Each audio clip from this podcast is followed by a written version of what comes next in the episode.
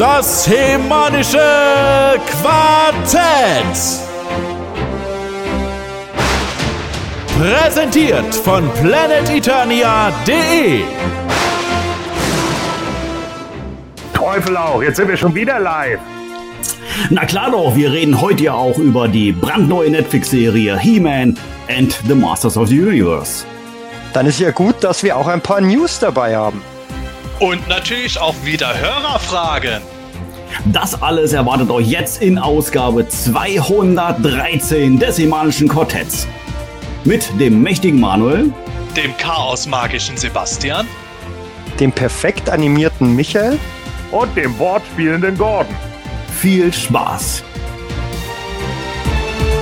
Das Hemanische Quartett. Präsentiert von planeteternia.de. Ja, machen wir doch mal eine Live-Sendung, oder? Jede Woche mal was Neues. oh, sehr schön. Haben wir Sehr schon schön. lange nicht mehr gehabt.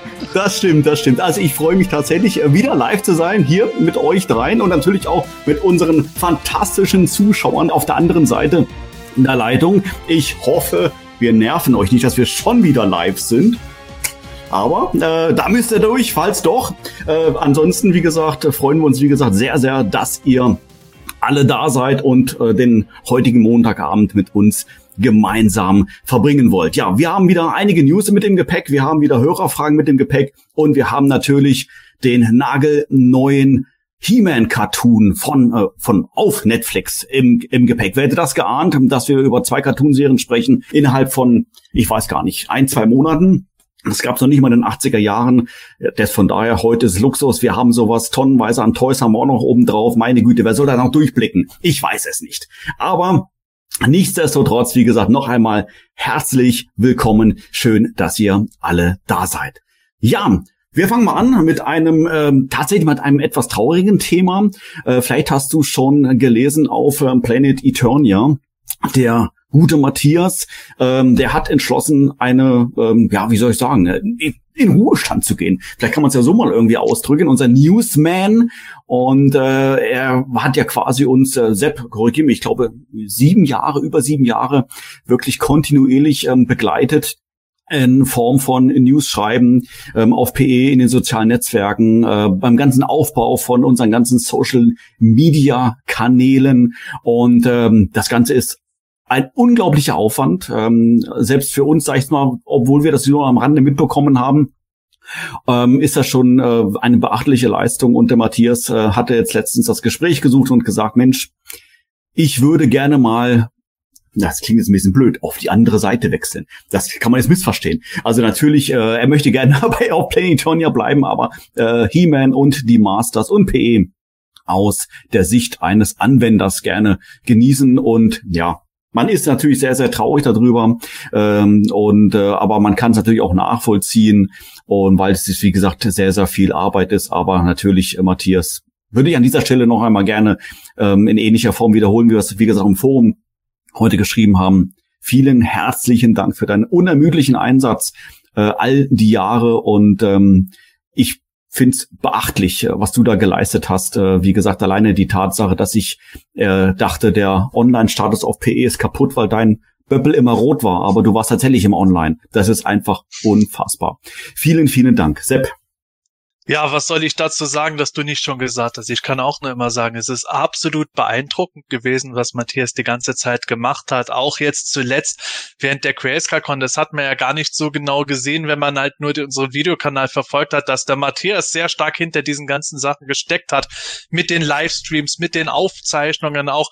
Der war eigentlich immer in der Technik am Umherrennen und zugleich hat er natürlich dann auch eben die sozialen Medien und die PE-News äh, eben mit Neuigkeiten befüllt und einem Content und so weiter. Er hat über viele Jahre hinweg auch im Forum moderiert. Also ich habe es schon mal gesagt gehabt, er war im Grunde so der Tausendsasser. Es gab irgendwo keinen Bereich, wo er nicht irgendwas Mhm. mal mitgemacht hat und war da immer super motiviert. Und äh, umso mehr kann ich bei dieser Masse, die er da gemacht hat, auch verstehen, dass er dann irgendwann mal gesagt hat, boah, jetzt will ich aber mal ein bisschen kürzer treten, jetzt will ich das Ganze wieder mal als Fan einfach nur genießen können, weil ich das selber ganz gut verstehen kann. Ich brauche auch immer wieder so regelmäßig, meistens nur kurze, tageweise Auszeiten, aber gerade wenn man sich in dem Sinne äh, schon Teilzeit beruflich fast schon mit der mit dem Mhm. Ganzen beschäftigt, dann wächst die Stundenzahl so schnell an. Und äh, dann braucht man einfach auch mal wieder einen Punkt zum Durchschnaufen, wie bei allen Dingen, damit man dann auch wieder Spaß an dem hat und wieder weiß, ah ja, wegen genau dem bin ich ja bei dem Ganzen dabei. Und insofern kann ich nur sagen, Matthias, wenn du das jetzt hörst oder siehst, vielen Dank für die ganzen Jahre dabei nochmal. Ich hatte es dir auch schon so gesagt, es war wirklich absolut beachtlich und alles Gute. Und wenn du mal wieder Bock hast, dann weißt du, wir sind immer da. So sieht's aus, ja. So sieht's aus. Hat sehr schön gesagt. Ganz genau so ist es. Dann würde ich mal sagen, äh, starten wir mal in die Sendung. Äh, eins möchte ich ganz kurz nochmal hier mal anmerken, was mir auffällt bei euch beiden, bei Sepp und beim, beim Michael. Ihr habt ihr das, ihr habt, nee, das gleiche T-Shirt habt ihr nicht an, ne? Aber ich glaube, das ist beides ein Produkt von unserem Evil Hordak von Michael, oder? Genau, von Ja. Mas Masters of the Bruniverse. Ähm, Ah, der macht ja immer, der, der braut ja super Bier immer, also das ist echt richtig lecker, gibt's ja auch immer auf der Grayskull Con und macht auch T-Shirts dazu. Ähm, bekanntlich und ähm, ich finde die vom Design her echt immer wirklich gelungen, kriegt auch Unterstützung, glaube ich, vom Simon Soltau, vom Stefan Habauer, vom Michael Muth, soweit ich weiß, die helfen, greifen ihm da ein bisschen unter die Arme und die Logos finde ich echt immer super und ähm, der Sepp und ich tragen dementsprechend die T-Shirts. ich, Ja, bin mir genau. grad, ich bin mir gerade gar nicht sicher, Sepp, vielleicht weißt du das, gibt's die nicht nur auf der Grayscale Con zu kaufen oder kann man die jetzt auch noch irgendwo holen? Also auf der GrayscaleCon gab es die auch zu kaufen, aber im Moment, ich habe mir das von ihm nochmal äh, schicken lassen. Er hat tatsächlich noch äh, was da, beziehungsweise er äh, hat jetzt so ein Kombipaket gerade im Angebot, das man wirklich über ihn beziehen kann. Noch im Grunde so die Restposten, was er noch hat. Er hat nämlich noch äh, Shirts in den Größen L und XL im Paket mit einer Flasche Horde-Hopfen kosten 30 Euro plus Versand. Finde ich super Preis, weil äh, diese T-Shirts, die sind halt, äh, das ist halt nicht irgendwie der Billigkramsch, den man irgendwo mal schnell bei Primark oder so kriegen könnte, sondern der achtet halt sehr darauf, das ist ihm echt wichtig, dass das eine Bio-Baumwolle ist, dass das fair produziert ist, also nicht irgendein Pseudomarkensiegel, sondern er hat sich da wirklich sehr reingefuchst, damit das halt äh, auch einerseits qualitativ gut ist, andererseits eben auch in der Produktion nicht von irgendwelchen armen kleinen Spectors äh, gefertigt wurde. Ja, und insofern das Brewers of the Grayskull, das Brewers of Grayskull Logo, das, äh, das gibt es äh, auch, auch noch da. Und ähm, ja, ich finde das super in den Angeboten her. Für so ein Shirt, was halt wirklich hochwertig ist, das geht nicht bei, mal, bei einmal waschen kaputt. Auch sein Bier, was er ja selber braut, dafür 30 Euro finde ich äh, super Preis. Ist jetzt natürlich für ihn auch zugleich Werbung, aber ich finde in dem Fall ist es äh, nicht schlecht platziert, weil äh, ich bin eigentlich kein großer Biertrinker und ich bin auch kein großer Shirtträger, aber diese Dinger, die sind echt saubequem und sein Bier hat verdammt gut geschmeckt, muss ich sagen. ah, sehr schön, sehr schön. Ja, also wer, wer Bock jetzt vielleicht auf das T-Shirt bekommen hat, das ist tatsächlich ein bisschen Werbung, aber sei es drum, der kann sich dann mal an Masters of the Bruniverse äh, wenden. Äh, sucht mal genau nach diesem Begriff auf Facebook beziehungsweise auf Instagram, da werdet ihr relativ schnell fündig werden und dann äh, bin ich mir sicher, könnt ihr, könnt ihr euch dann mit ihm dann in Verbindung setzen über eine PN oder irgendwas in der Form. Ich habe gerade, während ihr beide eben äh, eure, eure Shirts hier präsentiert, äh, gelesen, ähm, und die Frage, ob ich nur ein T-Shirt habe. Ja, habe ich. Nein, habe ich nicht. So, ich habe tatsächlich, ich habe tatsächlich mehr. Ähm, wo ist denn die die Frage? Da vom Sascha. Sascha, äh, deine Frage ähm, habe ich gerade kurz eingeblendet gehabt. Ich habe, es gibt Videos, Achtung, in denen ich ein anderes T-Shirt trage. Ich verrate dir nicht welches. Klick dich mal durch unseren Kanal. Vielleicht wirst du es finden. Bei der nächsten Live-Sendung kannst du mir dann verraten, in welchem Video ich nicht dieses Shirt hier anhabe. Ich Ah. habe gerade im Übrigen noch was gelesen. Äh, der Michel hat nicht nur die Größen L und XL noch da, er hat sogar noch äh, 3XL und 5XL. Also wirklich Ach für, für die ganz Großen unter uns. Äh, auch die gibt es mit einer Flasche Horde Hopfen zusammen. Die kosten dann halt aufgrund der Größe natürlich 35 Euro, wer da Interesse hat. Und äh, das hat er auch auf der Grayscale-Con verteilt. Da hat er auch noch ein paar übrig Hologramm-Sticker von diesen Logos, die er gemacht hat. Masters of the Booniverse und Grayskull. Das sind so schöne Hologramm-Sticker, die so ganz schön bunt glitzern und so. Die fand ich auch sehr schön. Auch äh, hochwertig gemacht. Ähm, Je zwei Euro kosten die. Also wer an den Sachen noch Interesse hat, das äh, ist ein ganz lieber, der Michel, den hatten wir auch selber auch schon bei uns im Podcast ja. dabei. Wenn ihr da noch irgendwelche Restposten haben wollt, bevor die dann irgendwann doch wieder auf der nächsten Convention weg sind, jetzt hätte er was im Angebot.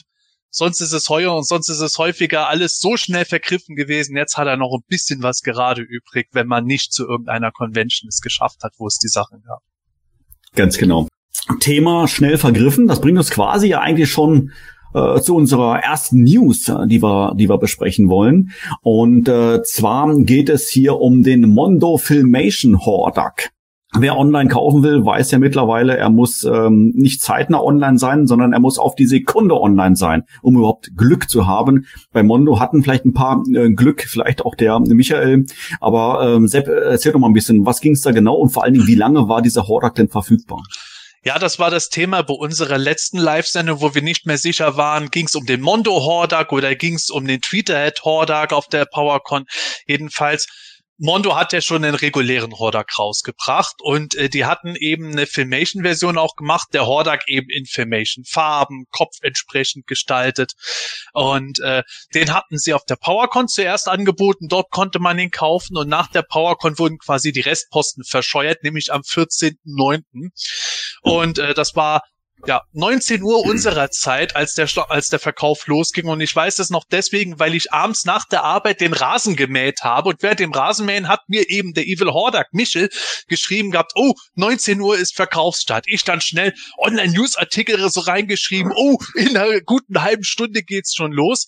Ja, 19 Uhr ging's los und dann spätestens vier Minuten später war der schon wieder weg alles ausverkauft. So, der Michael, unser Michael hier, der wird den Klassiker wieder haben. Man muss sofort zuschlagen, sonst hat man irgendwie Pech. Und das war wieder der Klassiker. Die Leute haben sofort zugeschlagen und einige sind dabei leer ausgegangen, weil sie noch nicht da mal äh, endgültig auf Bestellen klicken konnten. Da war schon wieder alles aus dem Warenkorb raus. Hm. Ja, Michael, wie sieht das aus? Hat deine Frau einen bestellen können?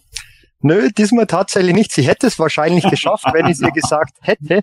Aber ähm, da habe ich vor längerer Zeit schon bewusst mich dagegen entschieden, gegen diesen Filmation Hordak. Ich habe ja damals die Exclusive-Version vom regulären Mondo Hordak bestellt.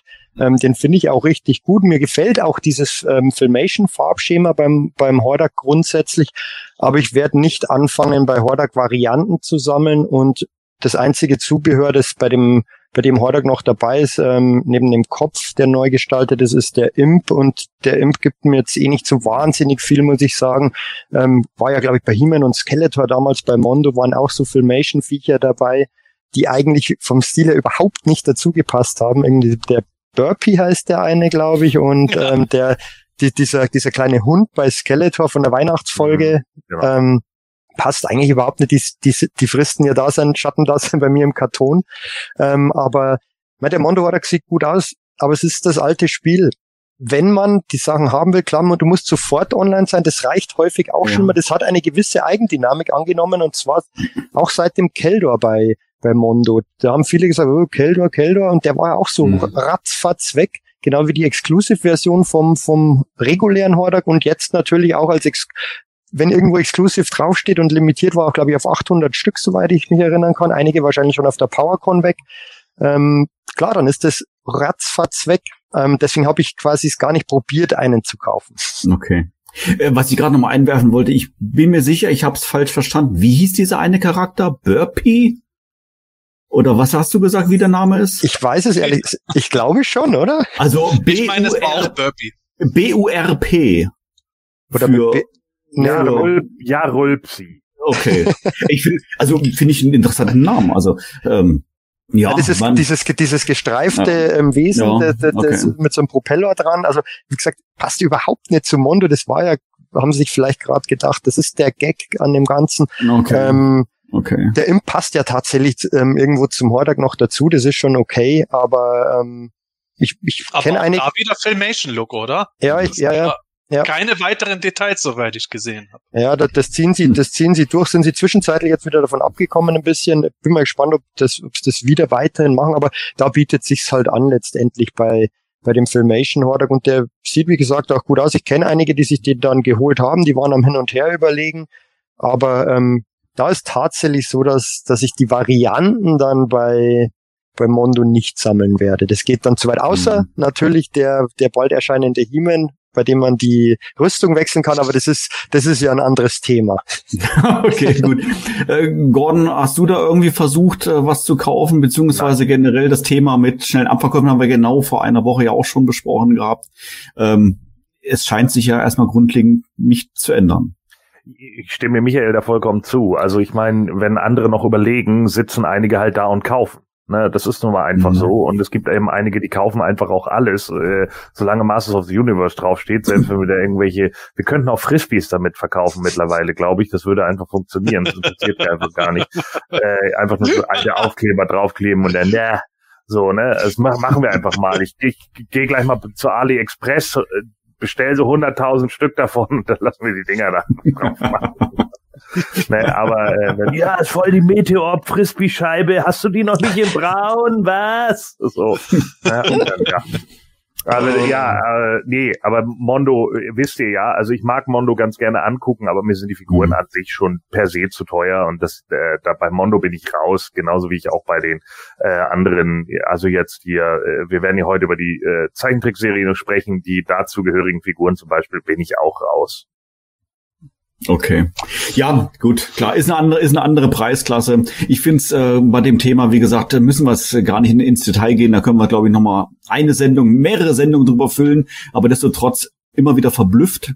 Ähm, Artikel sind ausverkauft und gefühlte 60 Sekunden später bekommt man einen eBay-Link geschickt von genau diesen Artikel mit dem übertrieben gesagt zehnfachen Preis. Also das ähm, ist, ich finde das unfassbar, wie das heutzutage funktioniert. Ja, und wir haben ja auch schon mit dem Jürgen äh, geredet gehabt über das ganze Thema. Du merkst es ja auch immer, wenn du, wenn du selber zu spät bist, wie der Michael auch sagt, dann zahlst du hinterher meistens drauf. Das sorgt natürlich auch für die zusätzliche Dynamik dabei. Und für jeden, äh, sagen wir mal, Fanboy wie uns, der dann sagt, boah, so ein Preis, nee, das äh, finde ich, sehe ich jetzt nicht ein. Auf dem Zweitmarkt, das ist ja absolut der Scalperpreis und Wucher. Dafür gibt es wieder zwei andere, die einfach ohne mit der mhm. Wimper zu zucken sagen, ja, kauf ich. Ja, so ist es, so ist es. Ja, lieber Zuschauer, wir würden uns sehr über deinen Daumen nach oben freuen. Ähm, ich habe, ja, äh, genau, ich habe an Gordon äh, gerade denken müssen, wie er es in der letzten Sendung beworben hat. Ähm, möchte ich gerne noch an dieser Stelle nochmal wiederholen. Wir freuen uns sehr darüber, wenn dir das gefällt, was wir hier machen. Selbst wenn es dir nicht gefällt, gib uns einen Daumen nach oben. Wir freuen uns trotzdem. Und ähm, an der Stelle muss ich noch im Übrigen sagen, das war wirklich beeindruckend, wie viele Leute den Daumen nach oben gemacht haben. Da war, das fand ich wirklich super. Das ist natürlich dann auch so ein Stück weit Anerkennung, aber auch irgendwo so schön diese Gruppendynamik dabei zu sehen und wo wie die Leute dann gesagt haben, ja klar, das mache ich. Das ist eine sehr schöne Sache. Wird es heute wieder so funktioniert, umso besser. Ich bin auch überglücklich, dass wir über 100 Live-Zuhörer und Zuschauer gerade wieder haben. Absoluter Wahnsinn. Ich sag's immer wieder. Montagabend, morgen müssen ja die Leute doch noch arbeiten. Heute versuchen wir auch mal deutlich vor Mitternacht fertig zu werden. Wir haben kein so großes Pensum da. Wir werden ja. auch über die neue Serie nicht Szene zu Szene reden. Mal gucken. Und wenn wir wirklich bis nach Mitternacht heute brauchen sollten, dann werde ich mal bis Ende des Jahres keine Figuren mehr kaufen. das ist eine steile Ansage. Also, okay. also wir, wir stoppen um 0 Uhr 1, okay? Ja. Oh, warte mal. ich habe gerade wird sich freuen. Ich habe gerade eine WhatsApp gekriegt. Von dir, Sepp. Gib Gas steht da drauf. Ja, okay. Alles klar. ah, wunderbar, wunderbar. Gut, also, vielen Dank äh, für deinen Daumen nach oben. Deshalb gehen wir weiter zur nächsten News. Und zwar geht es hier wieder, auch wieder, haben wir ja in der letzten Sendung auch immer wieder mal öfter thematisiert gehabt. Fields of Eternia. Und äh, ähm, ich muss sagen, mir fällt das nach wie vor alles äh, ein bisschen schwer, das ähm, nochmal zusammenzufassen ähm, mit dieser Crowdfunding-Kampagne und was es dann wann äh, zu welcher Aktion für dich als äh, Unterstützer mit dazu gab. Allerdings gibt es jetzt, glaube ich, so habe ich es jetzt verstanden, viele dieser Artikel, die für Spender zur Verfügung gestellt wurden, jetzt käuflich zu erwerben. Kann man das so formulieren, Sepp? Ja, im Moment äh, bieten die das eben noch an. Wer jetzt quasi spät dran ist, der kann immer noch diese ganzen Erweiterungen und Extras holen. Also diese diese ähm, Erweiterungen wie ähm, den Grayskull Würfelturm zum Beispiel. Die Sachen kosten allerdings jetzt auch noch mal deutlich mehr als halt vorher Das ist natürlich wieder das Ding, der frühe Vogel kauft die Toys. Äh, man, kann, man kann jetzt halt zum Beispiel die Orko Mini-Figur noch kaufen für 12 Dollar. Das ist so das günstigere. Der Grayskull Turm, der kostet 47 Dollar. Und so kann man diese ganzen Erweiterungen im Moment noch holen. Wir wissen nicht, wie lange die noch erhältlich sein werden. Aber äh, wer jetzt eben zu spät dran ist, zahlt drauf, aber hat zumindest noch die Chance, die Sachen zu bekommen, die definitiv nicht im Einzelhandel erscheinen sollen. Und äh, ja, ich kann Manuel total verstehen, der da nicht ganz durchblickt. Ich muss auch immer wieder reinlinsen in unsere News und das ist halt wirklich eher das, was ich empfehlen kann. Geht bei uns auf die Seite, guckt gegebenenfalls ins Archiv rein und schaut da äh, nach den Archon Studio äh, Fields of Eternia News.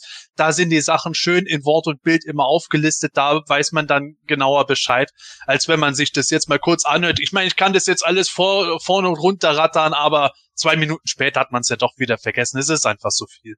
Ja, auf alle Fälle. Ich lese gerade im Chat ähm, ganz kurz off-topic, dass wir hier bei Bild und Ton einen Schluck auf hatten. Ich hoffe, das ist jetzt wieder weg und dass man uns jetzt wieder ganz normal sehen und hören kann. Ähm, ja, wir machen einfach an der Stelle mal im normal mit dem normalen Programm weiter. Ja, also das Thema Fields of Eternia, wir hatten es ja auch auf der Grayscale Con ja mit dabei gehabt. Du hast ja schon ein Vorab-Exemplar bekommen, Sepp. Und äh, wir haben mir, glaube ich, auch schon mal so den Gedanken geäußert, äh, mal so eine, eine Gaming-Runde zu machen, Herbst, Winter, irgendwas in der Form. Ähm, weiß nicht genau, wann das da zeitlich passt. Ähm, ich glaube, ich brauche da nach wie vor, äh, muss ich studieren, um das alles zu verstehen, weil ich mit den Games in der Form relativ wenig Erfahrung habe und zu tun habe. Michael, du hast, glaube ich, das gleiche gesagt auf der Grayscale Con. Aber nichtsdestotrotz äh, freue ich mich da drauf. Also man ist ja bereit, was Neues zu lesen äh, zu lesen, zu lernen. Und ähm, Demzufolge wird das sicherlich eine ganz feine Sache. Ja, also die also mehrere Artikel gibt es jetzt zu kaufen, kann man mal reinschauen. Ähm, du hast es gerade treffenderweise gesagt, ein bisschen teurer, aber natürlich jetzt reden wir jetzt hier nicht von Scalping-Preisen oder irgendwie sowas. Es ist halt ein bisschen teurer. Du hast es ähm, schön formuliert. Es soll auch ein Anreiz sein, ähm, diese Crowdfunding-Kampagne, sag ich mal, im Vorfeld zu unterstützen und da soll natürlich auch dann diejenigen, die gespendet haben, einen gewissen Vorteil haben. Ja, vielleicht äh, sollten wir noch mal kurz erwähnen, äh, weil es ja nicht nur das Fields of Eternia äh, Board Game gerade gibt, sondern auch das Clash for Eternia äh, von der Firma Simon. Äh, da läuft die Kickstarter-Kampagne in elf Tagen aus. Also ich sage das jetzt noch mal für alle, die da eventuell noch dran teilnehmen wollen. Das äh, Stretch Goal ist natürlich schon lange erreicht. Ne? Die haben ja fast eine Million Dollar eingenommen. Ist auch irre, wie viele Leute mittlerweile da auf äh, Master of the Universe stehen. Also über 5000 Bäcker, Bäcker haben sie da. Und äh, da gibt's, glaube ich, allerdings nur irgendwie das Problem, dass die eventuell nicht nach Europa liefern. Also da müsste man nicht nur gucken. eventuell, die haben ja die Lizenz nur für Nordamerika oder so, Kanada. Ja, also. Deswegen muss man halt schon gucken, dass man das über irgendeinen Zwischenkontakt sich dann liefern lässt, genau. wenn man das bestellt. Es ist halt das Problem, die Amis kriegen das Fields of Eternia nicht, wir bekommen das andere nicht. Ja, aber wir müssen halt, wir, äh, wir, wir wollen es natürlich nochmal ansagen, weil äh, wir wahrscheinlich, naja, obwohl wahrscheinlich machen wir doch nächste Woche ein Live-Quartett, dann sage ich es nochmal. oh, herrlich, herrlich. Je, je, nachdem, wie die News entwickeln wird, wahrscheinlich vielleicht auch so übermorgen oder sowas. Wer weiß, wer weiß. also ein bisschen privat und beruflich hätte ich ja dann nächste Woche doch mal was zu tun. Ja, jetzt stell dich nicht so an, Mensch. Wir müssen äh? Sendung machen. Was heißt hier privat? Das hier ist Mann, doch privat. Ja, eben, du bist jetzt eine Person des öffentlichen Lebens. So sieht's oh Dem, demnächst irgendwo bei, bei die Burg auf Pro 7 dann so.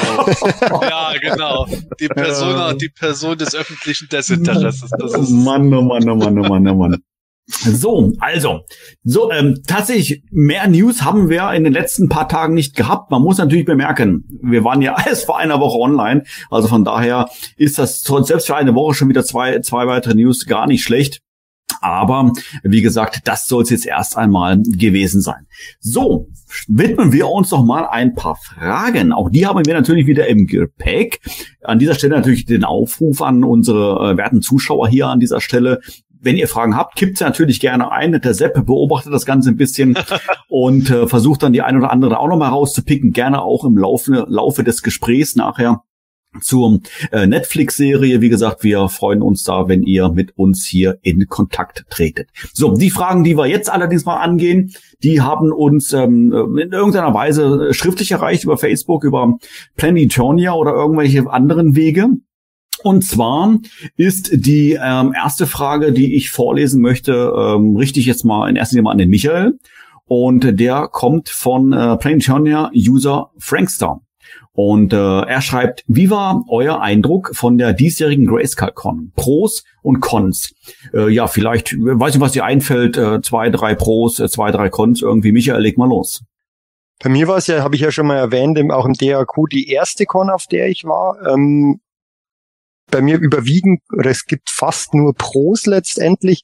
Es war ein, eine unglaublich positive Stimmung. Es war super, die ganzen Leute mal ähm, wirklich live zu treffen, sei es die aus dem Forum, von Instagram, von Facebook. Man kennt ja dann doch viele Namen. Das fand ich dann auch gar nicht schlecht mit den Namenstags, dass man, man musste man manchmal schauen, ähm, wie heißt der, derjenige auf den, in den sozialen Medien beziehungsweise auf PE und dann hat man relativ schnell erkannt. Das fand ich echt super.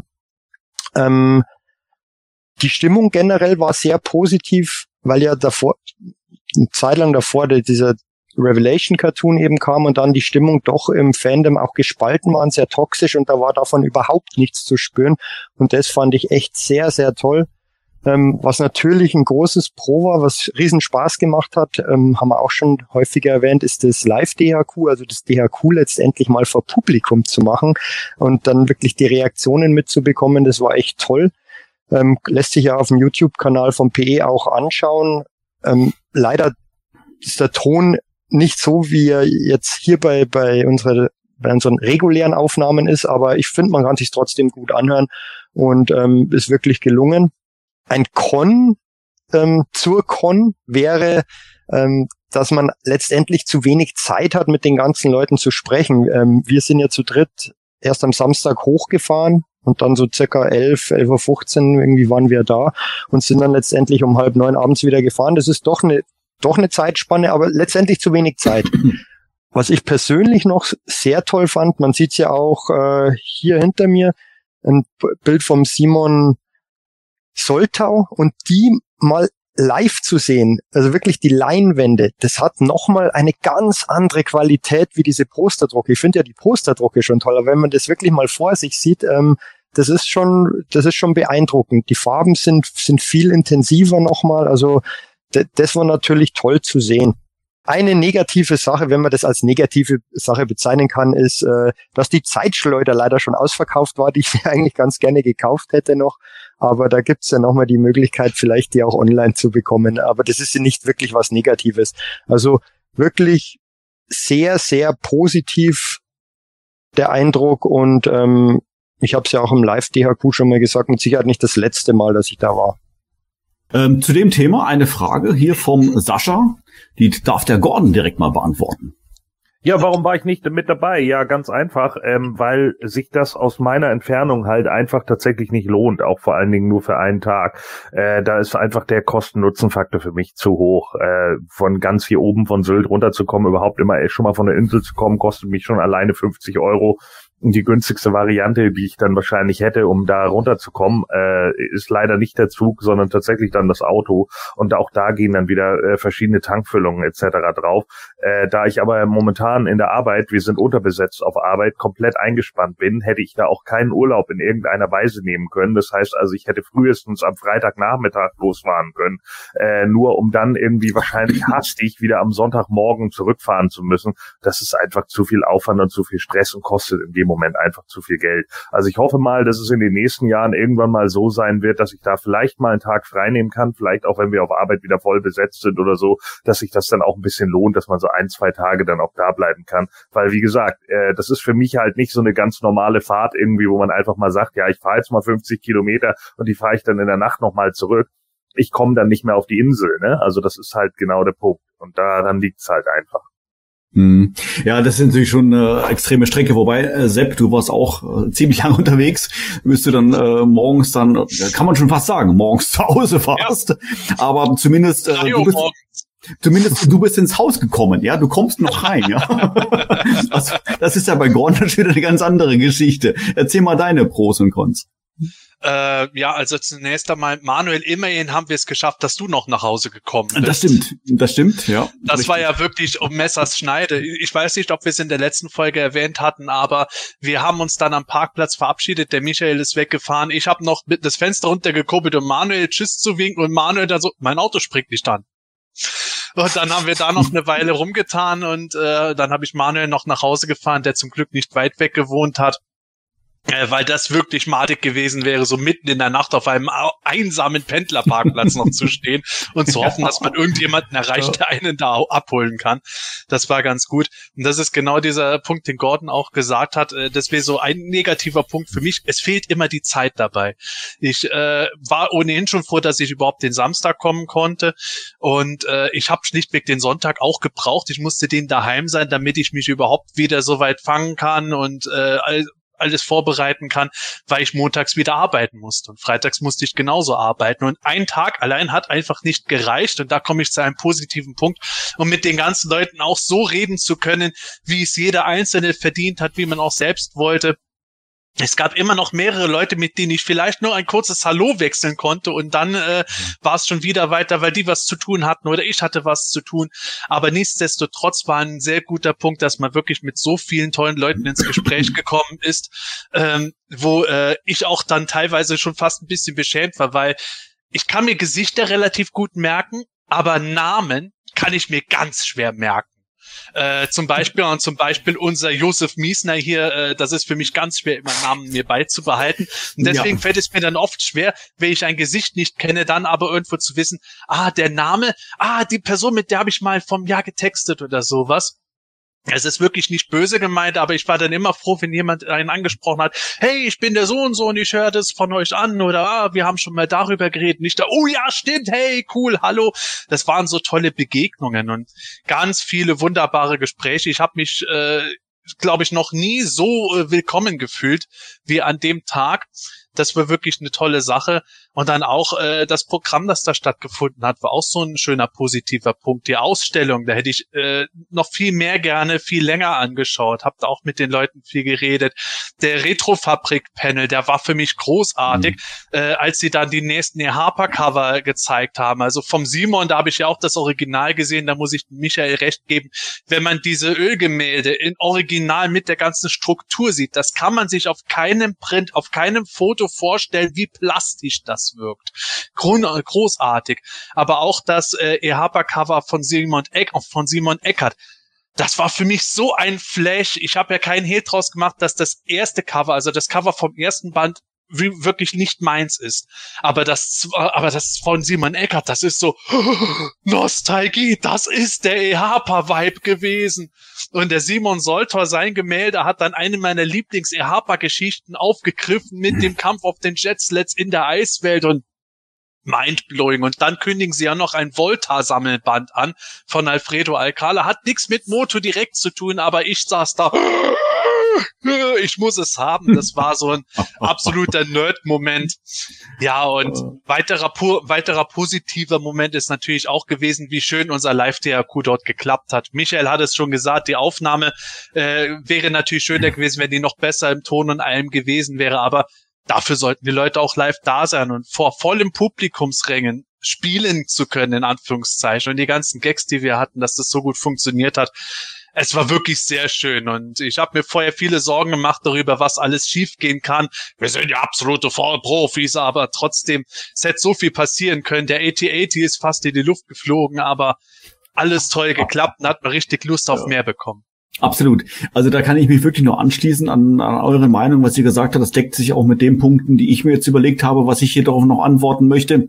Wobei ich an dieser Stelle gerne ähm, noch einen kleinen Hinweis einschieben möchte. Und zwar haben wir ähm, direkt nach der Grayscale-Con an dem Mittwoch, ich weiß jetzt das Datum gerade nicht auswendig, äh, ein Live-Video hier auf Planet Eternia äh, gemacht mit äh, den vielen Verantwortlichen von der Grayscale-Con. Ich glaube, wir waren äh, acht Leute oder neun Leute, glaube ich im, äh, in der Sendung drinne und da haben wir nochmal alles wirklich in Revue passieren lassen, das Ganze mal ähm, rückblickend mal betrachtet Und ähm, ja, wenn du das Video noch nicht gesehen hast, schau mal auf unserem Kanal. Äh, wie gesagt, herzliche Einladung und ähm, da werden wir auch noch oder wurden auch einige wichtige wichtige Punkte angesprochen. Mir hat es in Summe sehr sehr gut gefallen. Mein letzter Besuch auf der GrayscaleCon ist tatsächlich schon viele Jahre her.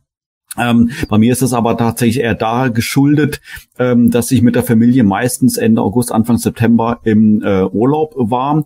Ähm, ja, ich bin Baden-Württemberger. Baden-Württemberger und Bayer sind die, die immer am, Ende Sommer, der Sommerferien äh, quasi liegen und nicht rotieren wie alle anderen Bundesländer. Also von daher ähm, waren wir dann meistens dann am Ende Ende August, Anfang September weg. Das hat terminlich nicht geklappt.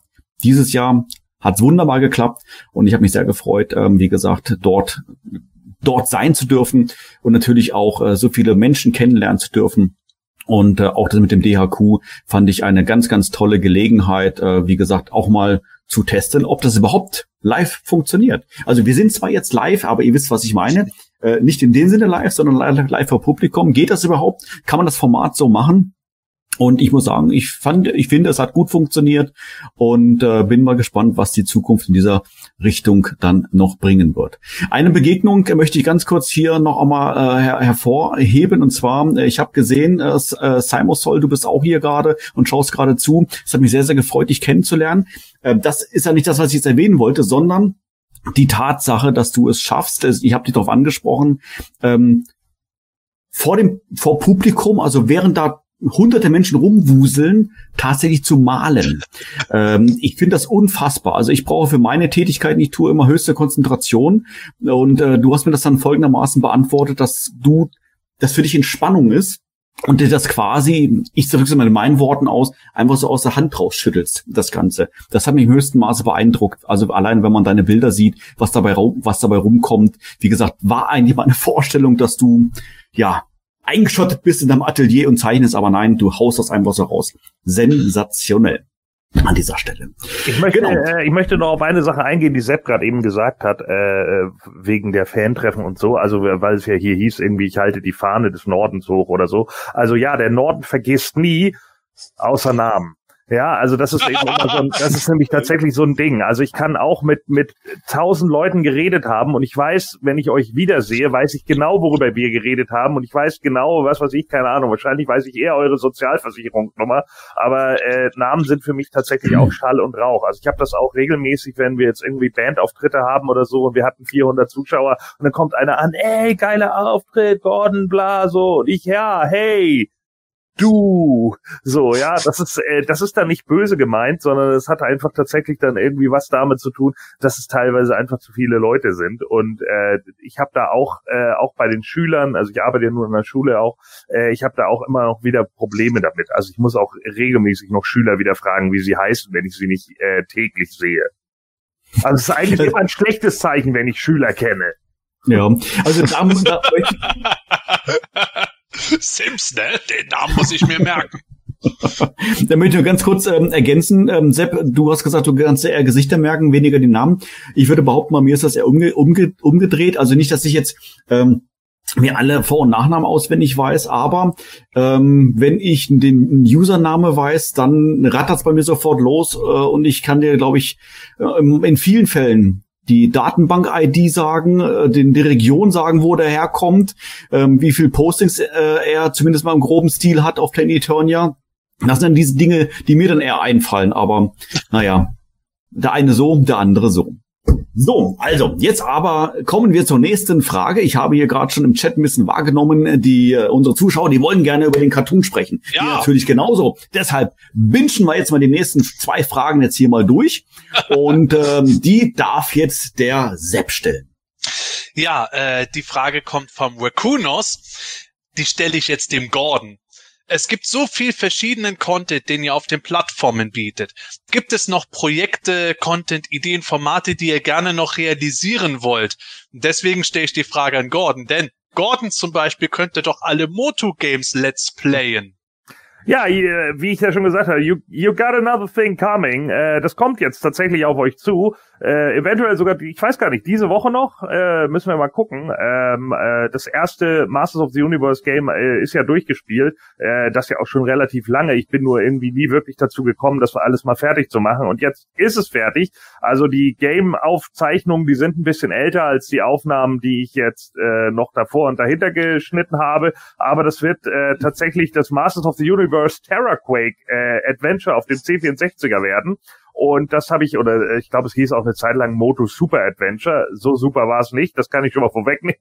äh, und äh, ja, das könnt ihr dann sehen. Das wird in drei äh, gustierbaren Teilen serviert. Das heißt also, jeder Teil wird circa eine halbe Stunde lang sein. Und da könnt ihr dann mal reingucken, wie ich dieses tolle Spiel dann durchspiele. Und ja, was andere äh, Masters of the Universe Games äh, angeht, es gibt ja noch so ein paar, so vom Atari 2600, ich bin nicht ganz sicher, ob beim ColecoVision nicht auch eins gab oder so. Ja, könnte ich tatsächlich mal gucken, wenn ich da die Möglichkeit finde, das irgendwie aufzunehmen und so und das zu spielen, dann würde ich das tatsächlich auch mal machen. Ich weiß noch, der Atari 2600 Teil mit dem Wind Raider, mit dem er da hin und her geflogen ist, der war nicht so dolle da meine ich, das hat der Pixel, Pixel Dan mal irgendwie gespielt bei, irgend, bei irgendeinem von seinen Videos. Mhm. Das sieht ja. echt nicht nach Spaß aus. Nee, und da gab es auf ColecoVision gab es auch noch ein Powerlords Game, ne? Vielleicht mache ich das dann auch noch mal so spaßeshalber. Und auf dem C64er gab es ja auch noch zwei weitere Spiele. Einmal noch ein Castle Grayskull Game und eins zum, zum damaligen Film der einzige Film, der jemals gekommen ist und auch je kommen wird. Und äh, das Spiel war natürlich auch nicht so grandios. Wobei ich das glaube, äh, das hat aber noch mit das meiste Potenzial, wenn du so ein richtiges Kackspiel dann spielst mit dem Wind dann so, äh, was ist das? Really? Ja. Ich, ich glaube, das hat schon was für sich. Äh, da wäre ich oh. neugierig drauf. Du hattest gerade Hoflicht eingeblendet mit TerraQuake. Ich glaube, das, was du meintest, war der TerraPod. TerraPod, so. ja, ja. Gab's auch. Ähm, eine Sache nur, äh, noch weitere Projekte, Content, Ideen, Formate abgesehen davon, dass ich mich auf Gordons Videos freue, wir haben immer viele Ideen. Auch äh, die äh, DHQ-Sendung auf der GrayscaleCon war eine dieser Ideen. Und äh, mal gucken, was noch kommt. Wir wollen natürlich jetzt nichts spoilern, bevor es mal wirklich bruchreif ist. Denn ihr wisst es auch, aus einer Idee muss überhaupt erstmal ein Plan und daraus eine Realisierung äh, entstehen. Aber es gibt immer so Sachen, wir haben noch ein schönes Video, eine schöne Videoidee oder mehrere Videoideen da. Wir haben auch noch eine, einige Dinge äh, gerade erst jetzt angefangen gehabt, wie die Audiokommentare, die Manuel und ich gemacht haben. Ich bin mir ziemlich sicher, dass wir auch, da kommen wir zu unserem Hauptthema bald zur neuen He-Man-Serie auch Audiokommentare machen werden. Ist nur immer eine Frage der Zeit. Ich meine, ja. man kann leider nicht den Job liegen lassen und dafür das private äh, PE-Zeug äh, alles machen, aber toi, toi, toi, dass alle Ideen, die wir haben, auch in coole Realisierung gipfeln werden. Auf alle Fälle. Ähm, ergänzend äh, noch für dich, äh, Gordon, du hast natürlich vollkommen recht, das beginnt, deine Videoreihe beginnt diese Woche. Und zwar am 24.09. Dürft ihr euch gleich notieren, äh, liebe Zuschauer, geht das erste von drei Videos von Gordon online und ich bin schon ziemlich gespannt. Tschüss, Michael, mach's gut. Schön, dass du da warst. Und ähm, so. geht das erste Video online. ja, so, stimmt. Prost, Michael ist weg.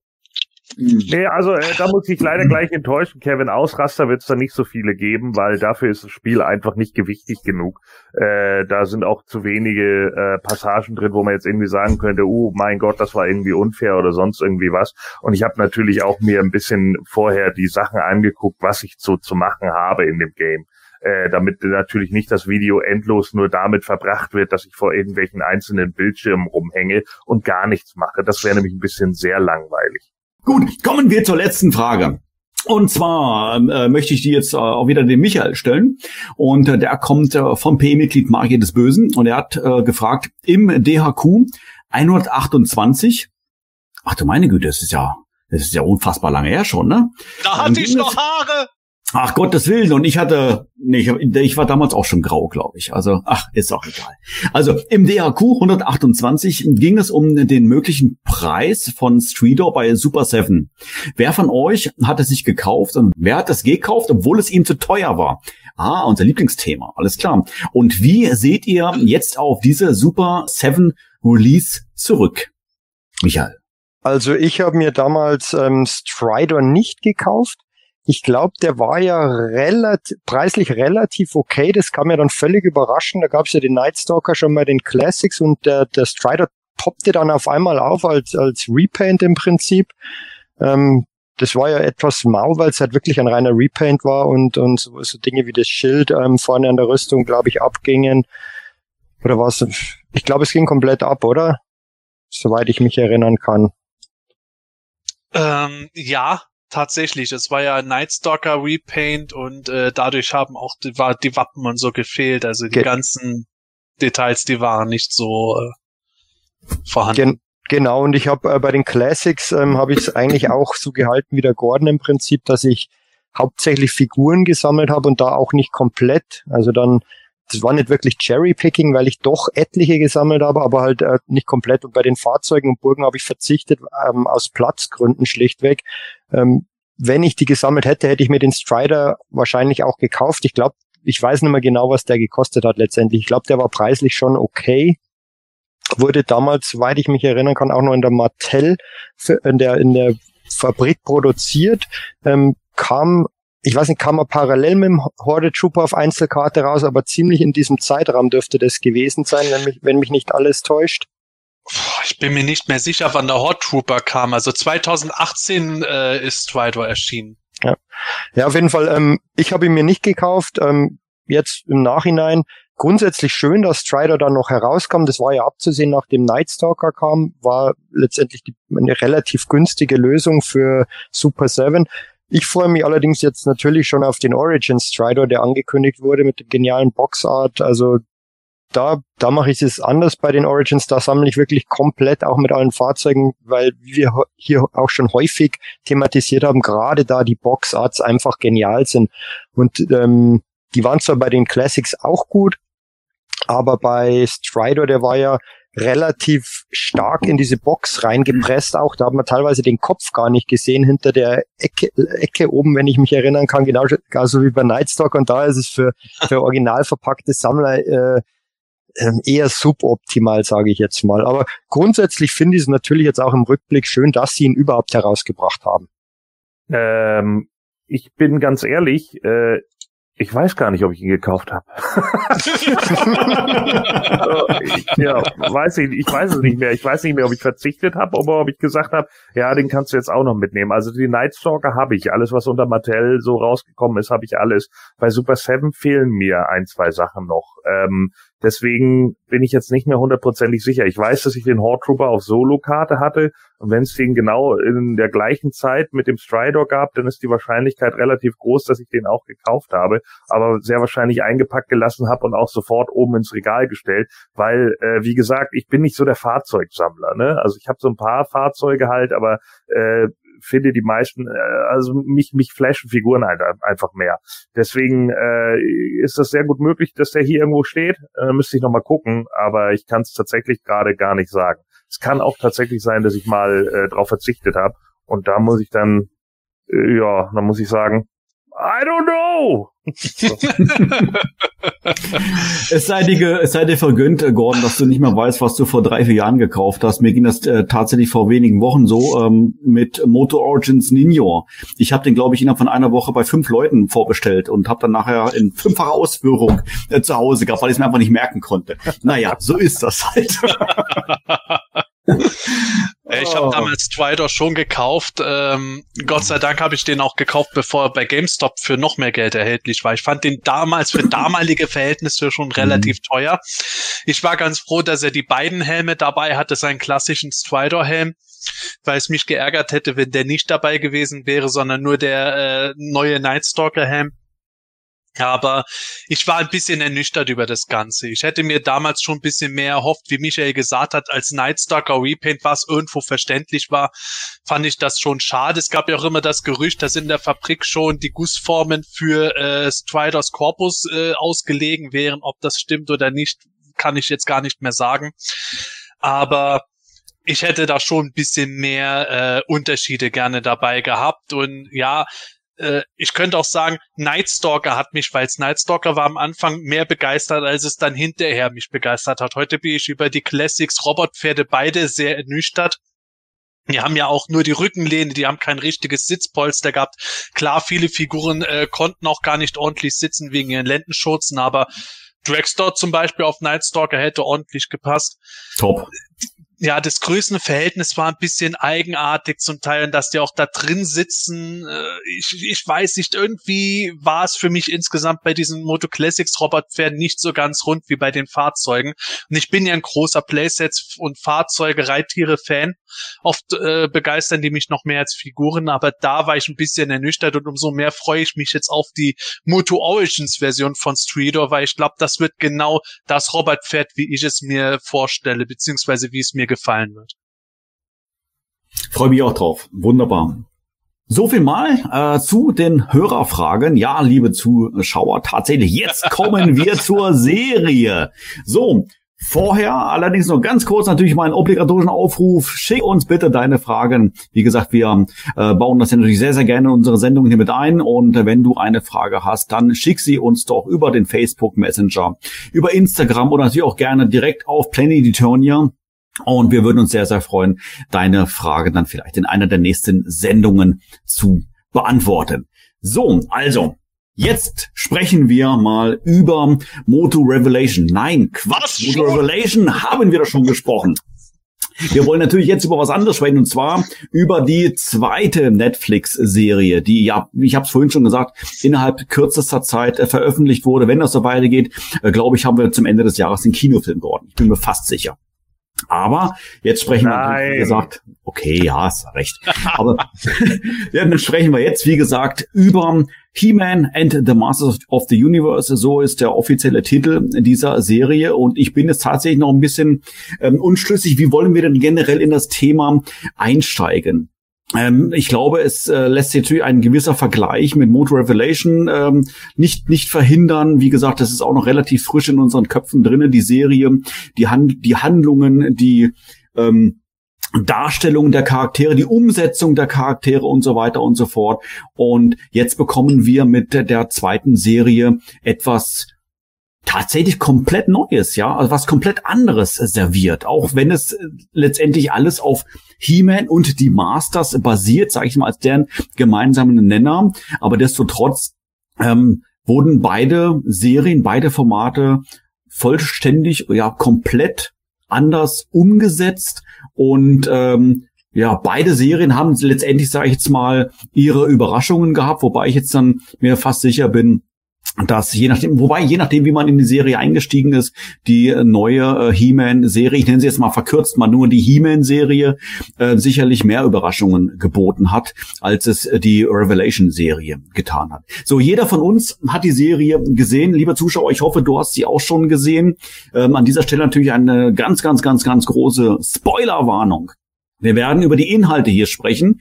Jetzt natürlich ist nicht ins letzte Detail, aber wir werden sicherlich den einen oder anderen Plot-Teil ähm, hier ansprechen und sicherlich dann auch spoilern. Wie gesagt, wenn du das nicht möchtest, dann vielleicht an dieser Stelle mal auf Pause drücken, die He-Man-Serie zuerst zu Ende gucken und dann hier, dann quasi morgen übermorgen dann hier den Rest vom Quartett anhören. Ansonsten natürlich, wie gesagt, Schön, dass du da bleibst. Schön, dass du mit uns jetzt hier weiter äh, dich austauscht und mit uns hier diese Serie besprichst. Gut, also, wir haben die Serie gesehen. Ähm, alle zehn Folgen, tatsächlich zehn Stück waren das. Äh, wobei Revelation hat ja eigentlich auch zehn Stück, wobei ja nur die Hälfte bislang veröffentlicht wurde. Ähm, bei der zweiten Serie wurden zumindest mal äh, alle zehn Folgen auf Anhieb veröffentlicht. Das heißt, man war auch nicht nach zwei Stunden fertig, sondern man braucht tatsächlich mal vier Stunden, um das Ganze mal hier durchzubingen.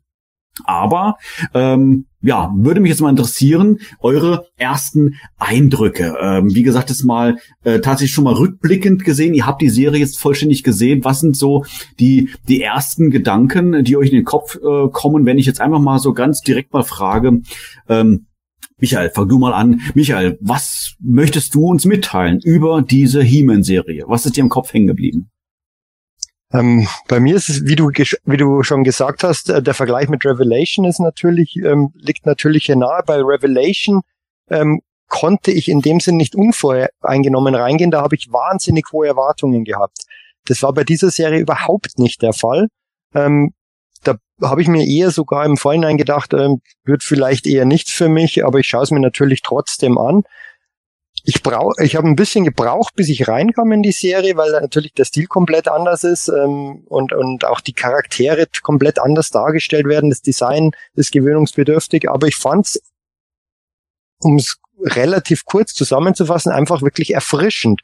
Und ähm, es waren viele Momente dabei, die haben einfach Spaß gemacht.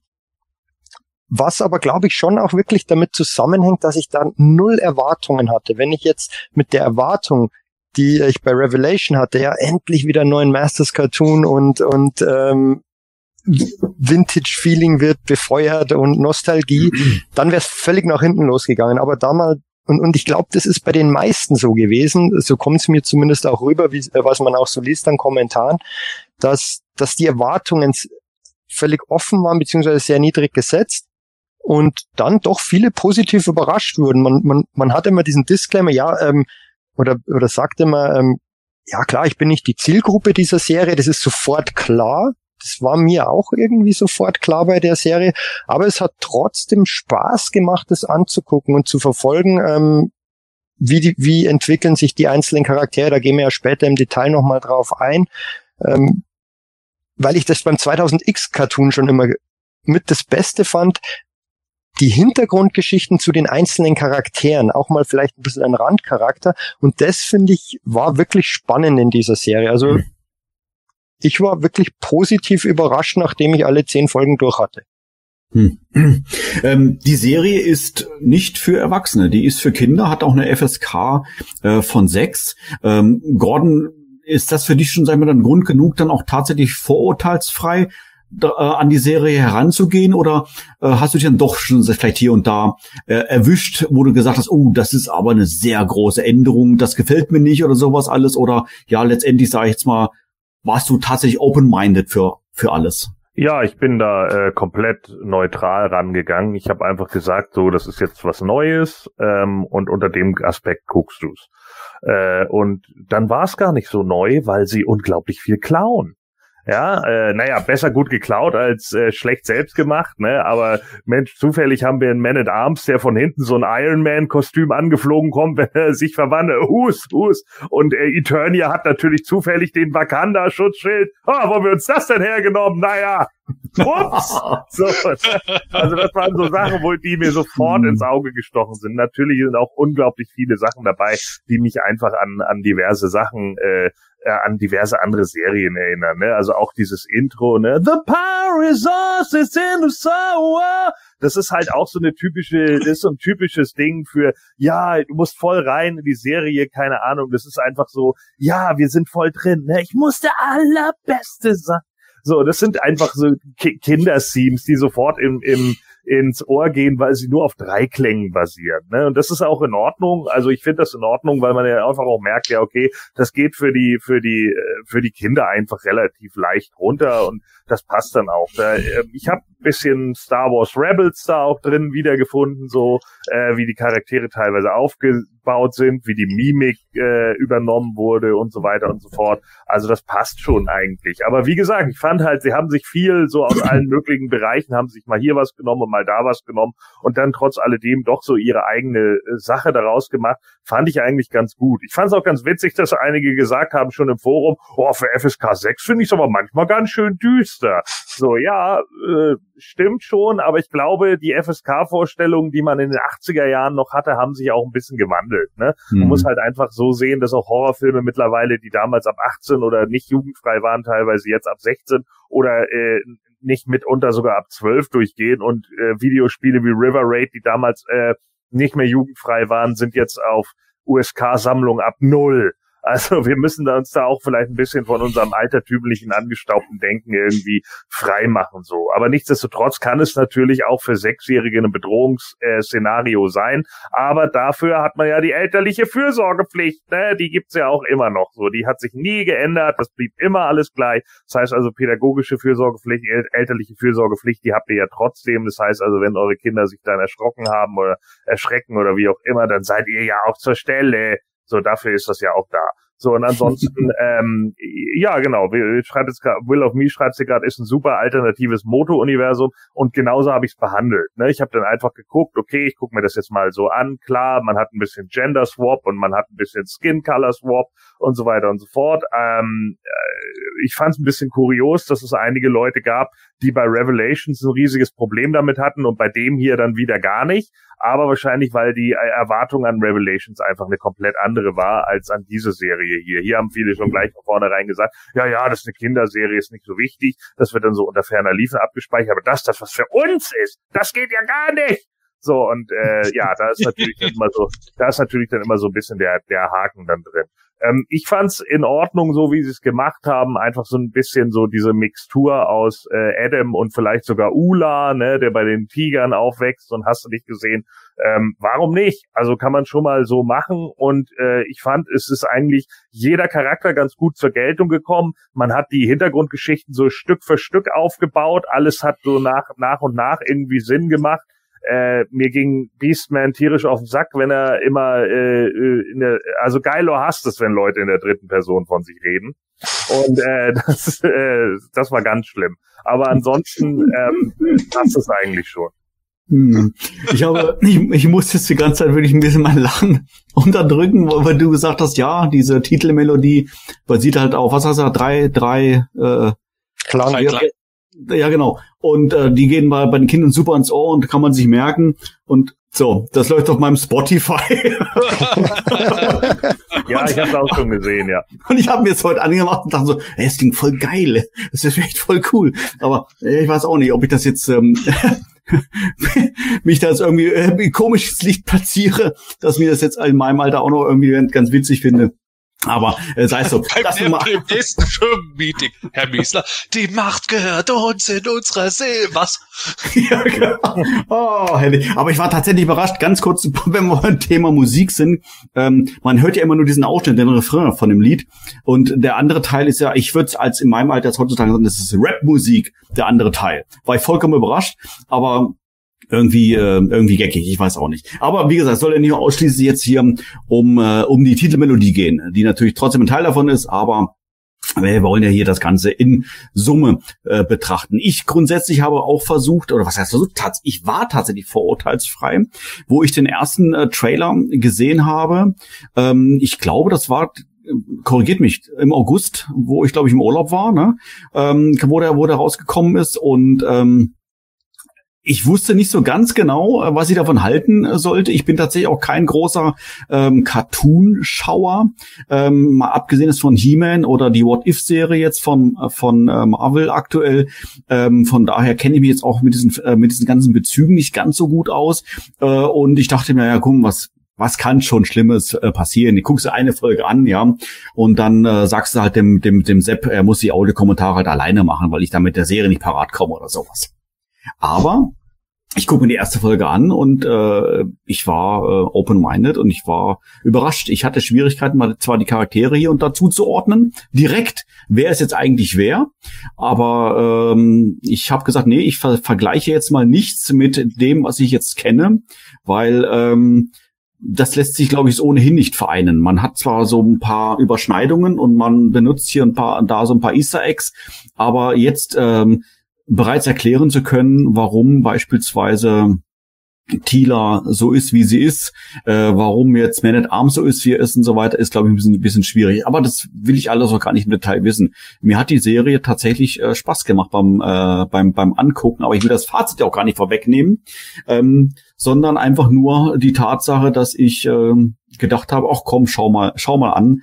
Und äh, immerhin äh, heißt sie He-Man und ähm, von daher ist es sicherlich unterhaltsam und das war es äh, tatsächlich. Aber vorher äh, möchte ich gerne mal den Sepp mal, äh, mal, mal fragen wie du das Ganze denn denn wahrgenommen hast. Ähm, du hast, glaube ich, äh, die erste Folge geguckt, dann glaube ich wieder äh, zumindest mal ein paar Stunden, glaube ich, Pause gemacht, bis du die weiteren Folgen geguckt hast. Aber jetzt so rückblickend, ähm, was würdest, wie würdest du jetzt äh, jemanden unbe unbedarften jetzt mal sagen, was erwartet ihn oder was äh, hat, was wie hat es dich mitgenommen, diese Serie zu schauen?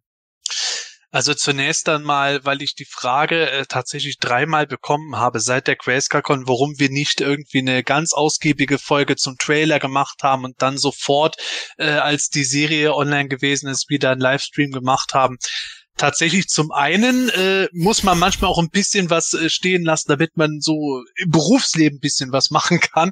Und zum anderen habe ich auch äh, jetzt zum Beispiel tatsächlich das ganze Wochenende gebraucht, um die Folgen fertig zu gucken. Da konnte ich jetzt nicht mehr einen Tag frei nehmen und bingen. Und ähm, ja, auf mich äh, hat es eine ähnliche Wirkung vorab gehabt wie auf viele andere. Und das ist, glaube ich, ein Punkt, den wir noch äh, ansprechen können später, äh, warum die Serie von vielen sehr positiv aufgenommen wurde, die Revelation eher negativ aufgefasst haben. Ich hatte vorher auf, an die Serie überhaupt keinerlei Erwartungen. Gar nichts. Ich habe so die ersten Bilder gesehen, habe gedacht, oh, okay, mal gucken, wie das fertig aussieht. Die Designs von Heeman und Skeletor fand ich schon mal ganz gut. Ich habe es auf der Grayscale-Con in der Sendung auch gesagt, ich bin tatsächlich jemand, der auf die Toys Bock hat äh, weil die mich neugierig gemacht haben. Aber auf die Serie war ich eher so, so ja, wird halt geguckt, weil es He-Man ist, aber ich äh, glaube jetzt nicht, dass mich das begeistern wird. Und so war es dann auch äh, zum Teil gewesen, dass ich dann gesagt habe, okay, es ist ein anderes He-Man, es ist ein anderes Master, es ist ein anderes Eternia. Mhm. Hab dann aber auch zum Teil dann gedacht, oh, das haben sie aber clever gemacht. Oh, das ist aber eine gute Idee. Ach, das ist ja lustig. Also, von eigentlich nichts erwartend und eher so ein bisschen unterschwellig, boah, das könnte, das hat noch eine Möglichkeit, scheiße zu werden, kam dann irgendwie, hey, das ist ja gar nicht scheiße. Und okay, das finde ich nicht hm. so toll. Ich habe zum Beispiel, ich mag das Design von Man at Arms nach wie vor nicht. Das sieht für mich halt aus, oh, Gordon hat's richtig gesagt, wie Verwandlung wie bei Iron Man. Dann sieht das Outfit aus, als hätte Samus Aran ihren kleinen Bruder mitgebracht, verwandelt sich auch noch in Ball wie bei Metroid da haben mein Sohn und ich zum, uns zum Teil schon an, amüsiert, weil die Serie schon so gewisse Videospielanleihen unserer Meinung nach hat. Nicht nur optisch, sondern auch im Aufbau, was nicht äh, verkehrt ist. Im Gegenteil, es ist sogar mitunter mit Sicherheit ganz gut in Hinsicht auf die Zielgruppe. Aber es war wirklich dann sowas, wo ich dann sehr positiv überrascht war und dann hinterher äh, zu meiner Frau gesagt habe, du, in der Mitte habe ich irgendwie so einen Durchgänger gehabt, da hatte ich irgendwie nicht mehr so richtig Bock. Da waren so zwei Folgen, die haben mich nicht gerissen. Aber jetzt so nach der zehnten Folge, so die letzten drei wieder, da bin ich wieder richtig reingekommen. Sie dann auch so, meine Frau ist eigentlich jemand, die hat so ein ganz festes klassisches Bild. Für sie muss Thiele auf eine bestimmte Weise aussehen und dargestellt werden. Und gerade äh, bei Revelation hat sie auch so wie andere dann irgendwie bei Thieler mit der Stirn gerunzelt und bei dieser Serie auch, ah, wieso ist die jetzt so design und ganz am Anfang auch, wieso ist die jetzt bei den Bösen scheinbar dabei? Das hat sich ja dann auch äh, geklärt. Und äh, sie stand am Ende auch dann, hat gesagt, ja, es ist nicht alles so, wie ich es gerne hätte, aber ganz ehrlich, wenn ich mir vorstelle, wenn unsere Kinder jetzt jünger wären, wir würden das zusammen gucken, wir hätten doch Spaß dabei. Mhm. Und das war für mich auch wieder so ein Ding. Bei Revelation war meine Frau schon positiv gestimmt. Bei dieser Serie jetzt auch, wo ich dann immer sage, wenn die was gut findet, die eigentlich so auf Vintage äh, fokussiert ist, ja. dann muss es schon nicht verkehrt sein. Ja, also äh, tatsächlich ähm, ging es mir ging es mir an vielen Stellen genauso. Also es sind ja wirklich sehr sehr viele Änderungen drinne, nicht nur optisch, sondern auch von der von der Origins-Geschichte her. Wie gesagt, es ist nicht alles neu erfunden. Ähm, ich finde, man merkt in, beim Schauen der Serie auch, dass die Leute, die diese Serie produziert haben, äh, auch in das Thema eingetaucht sind. Also es ist nicht so, dass äh, alles wirklich auf komplett frei, äh, grüner Wiese, ähm, sage ich jetzt mal, ähm, neu konzipiert wurde, sondern man findet sehr, sehr viele ähm, Easter Eggs und, und Anleihen, sage ich jetzt mal, wo man merkt, oh, das ist eigentlich, sag ich jetzt mal, ein Wissen, was natürlich die Kinder vielleicht das nicht äh, sofort umreißen, aber für wir Hardcore-Fans eigentlich ein Wissen, was ist denn das und das beispielsweise anspielt. Und ähm, das finde ich sehr, sehr, sehr, sehr interessant und auch tatsächlich auch sehr viele Änderungen, ähm, wie du es angesprochen hast, Sepp, ähm, in, in der Serie, wo ich mir dann überlegt habe, im ersten Moment habe ich mich erwischt, äh, wo ich denke, ey, das ist ja blöd. Und dann eine Sekunde später, eigentlich gar nicht blöd. Äh, das macht sogar irgendwie Sinn, wie die das dann erklären beispielsweise. Ich würde hier tatsächlich gerne mal ansetzen und äh, vielleicht mal so ähm, für euch mal so oder vielleicht mal so drei, vier äh, die größten Änderungen mal hervorheben und mal eure Meinung dazu mal hören, wie ihr dazu steht. Das erste natürlich finde ich, das hervorstechendste von allen ist die Tatsache, dass sich nicht nur He-Man verwandeln kann, sondern dass sich letztendlich alle Protagonisten verwandeln können. Gab's eigentlich so noch nie. Ich sage jetzt mal eigentlich in Anführungszeichen, da habe ich schon meine Gedanken dazu, aber gerne möchte ich dazu mal mal ähm, eure ähm, eure Ideen mal hören. Wie wie habt ihr das äh, da wahrgenommen, Michael? Ich persönlich ähm, war da anfangs skeptisch, als ich das mitbekommen habe, dass sie, oder war im Trailer auch schon angedeutet, soweit ich mich erinnern kann, dass sich die eben alle verwandeln können, war ich sehr skeptisch, aber ich fand's dann letztendlich recht cool eigentlich. Ähm, über das Design von Man at Arms, ähm, da stimme ich Sepp voll zu. Ähm, das finde ich nach wie vor schlecht. Ähm, fand ich bei den ersten Bildern schlecht, finde ich beim Toy schlecht, finde ich in der Serie schlecht. Ähm, das ist einfach mein persönlicher Geschmack. Aber diese Verwandlungsszenen waren, finde ich, ganz cool gemacht. Ähm, Gerade auch bei den Evil Warriors fand ich es dann ziemlich cool, als die sich dann verwandelt haben. Das war echt top. Ähm, erstens, wie die eingeführt wurden und ähm, nach und nach hat man dann allmählich mitbekommen, aha, jetzt geht's in diese Richtung und jetzt wird da wahrscheinlich diese Verwandlung stattfinden und dann kommt halt letztendlich Beastman, ähm, Trapjaw und Evelyn, wie sich die dann letztendlich verwandeln und das fand ich ähm, auch cool dargestellt. Allein die Verwandlungen hat mich auch ein bisschen an Videospiele erinnert, auch wenn die Sorceress dann ähm, den den Falken immer herbeiruft. Ich weiß nicht, ob das so sein soll, könnte ich mir gut vorstellen, zumindest ist eine Anspielung. Hat mich ein bisschen an Final Fantasy erinnert, wo man auch immer so, so ähm, ja, Gottheiten oder Monster beschwören kann, die sich dann herunterstürzen, als sie diese, ähm, diese Monster, die mit dieser Chaos-Energie besessen sind oder ähm, ja, beseelt sind, ähm, zerstört letztendlich, als sie den Hero, also Man at Arms, ähm, Crass, He-Man und ähm, wer ist noch dabei? Äh, Tila hilft, genau. Das fand ich eigentlich ziemlich cool. Noch eine Anmerkung vielleicht zu dem, was der Gordon gesagt hat. Ähm, weiß nicht, ob es das später sowieso noch ansprechen wollt, aber das Thema Diversität und Wokeness, das ja auch immer damit vorkommt, finde ich hier irgendwie besser umgesetzt als einerseits bei Revelation. Es wirkt, finde ich, nicht so erzwungen, also auf mich zumindest. Und vor allem im Vergleich zur Shira Netflix-Serie. Da war es ja, ich weiß, die war anders ausgelegt, aber da war es ja wirklich mit dem Dampfhammer äh, drauf. Ja. Und ähm, mich hat das hier überhaupt nicht, mir ist das überhaupt, mir ist das Thema überhaupt nicht in den Sinn gekommen. Ja, die Sorceress ähm, ist jetzt, es ist ähm, eine schwarze, völlig okay. Und das hat, hat, hat sich wunderbar eingefügt und war überhaupt kein Thema. Und ähm, ich finde, so ist es sehr, sehr gut gelungen.